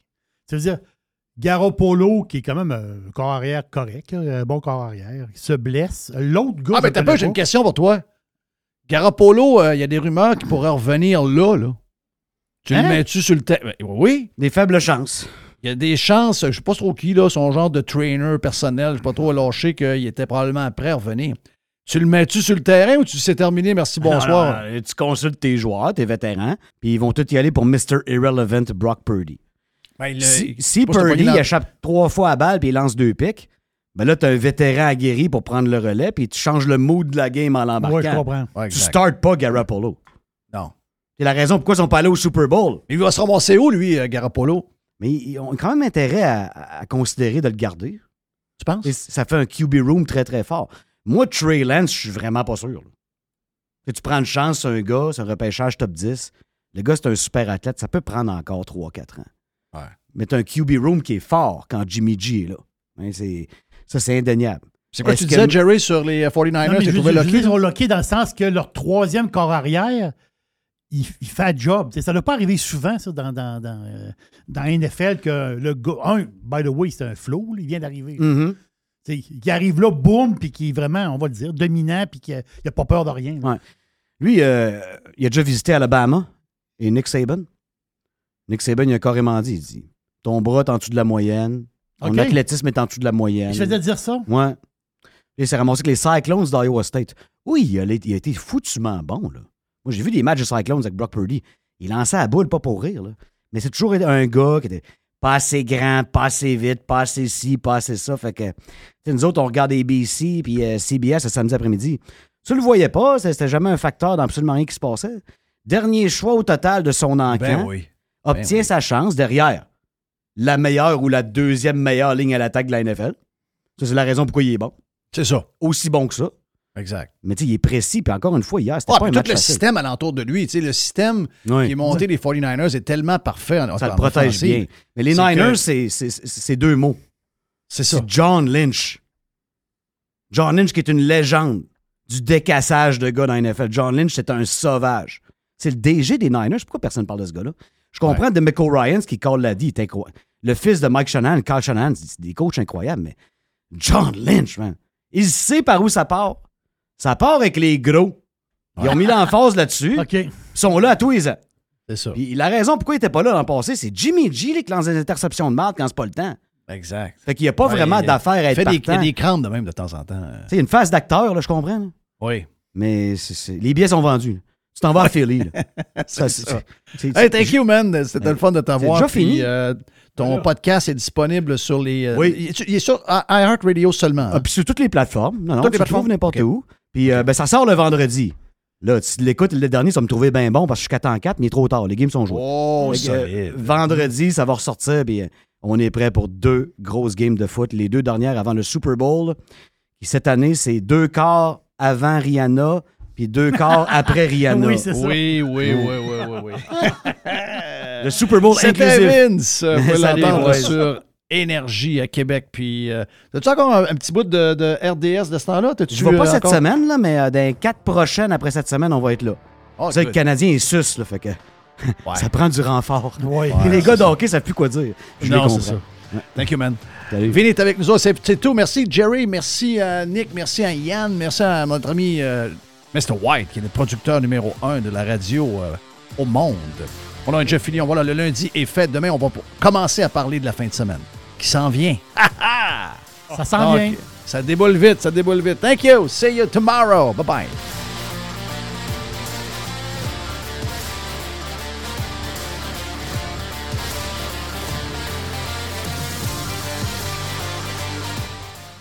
I love it. Radiopirate.com. Radio Pirate. Chers amis pirates, mon nom est Frédéric Raymond du Golfe La Tempête. C'est un grand plaisir de vous parler aujourd'hui de notre grand projet d'expansion. Vous le savez, ça fait longtemps qu'on vous en parle. Le Golfe La Tempête est en train de construire un nouveau parcours de calibre international. On a très hâte de vous dévoiler ça quelque part dans l'été 2024.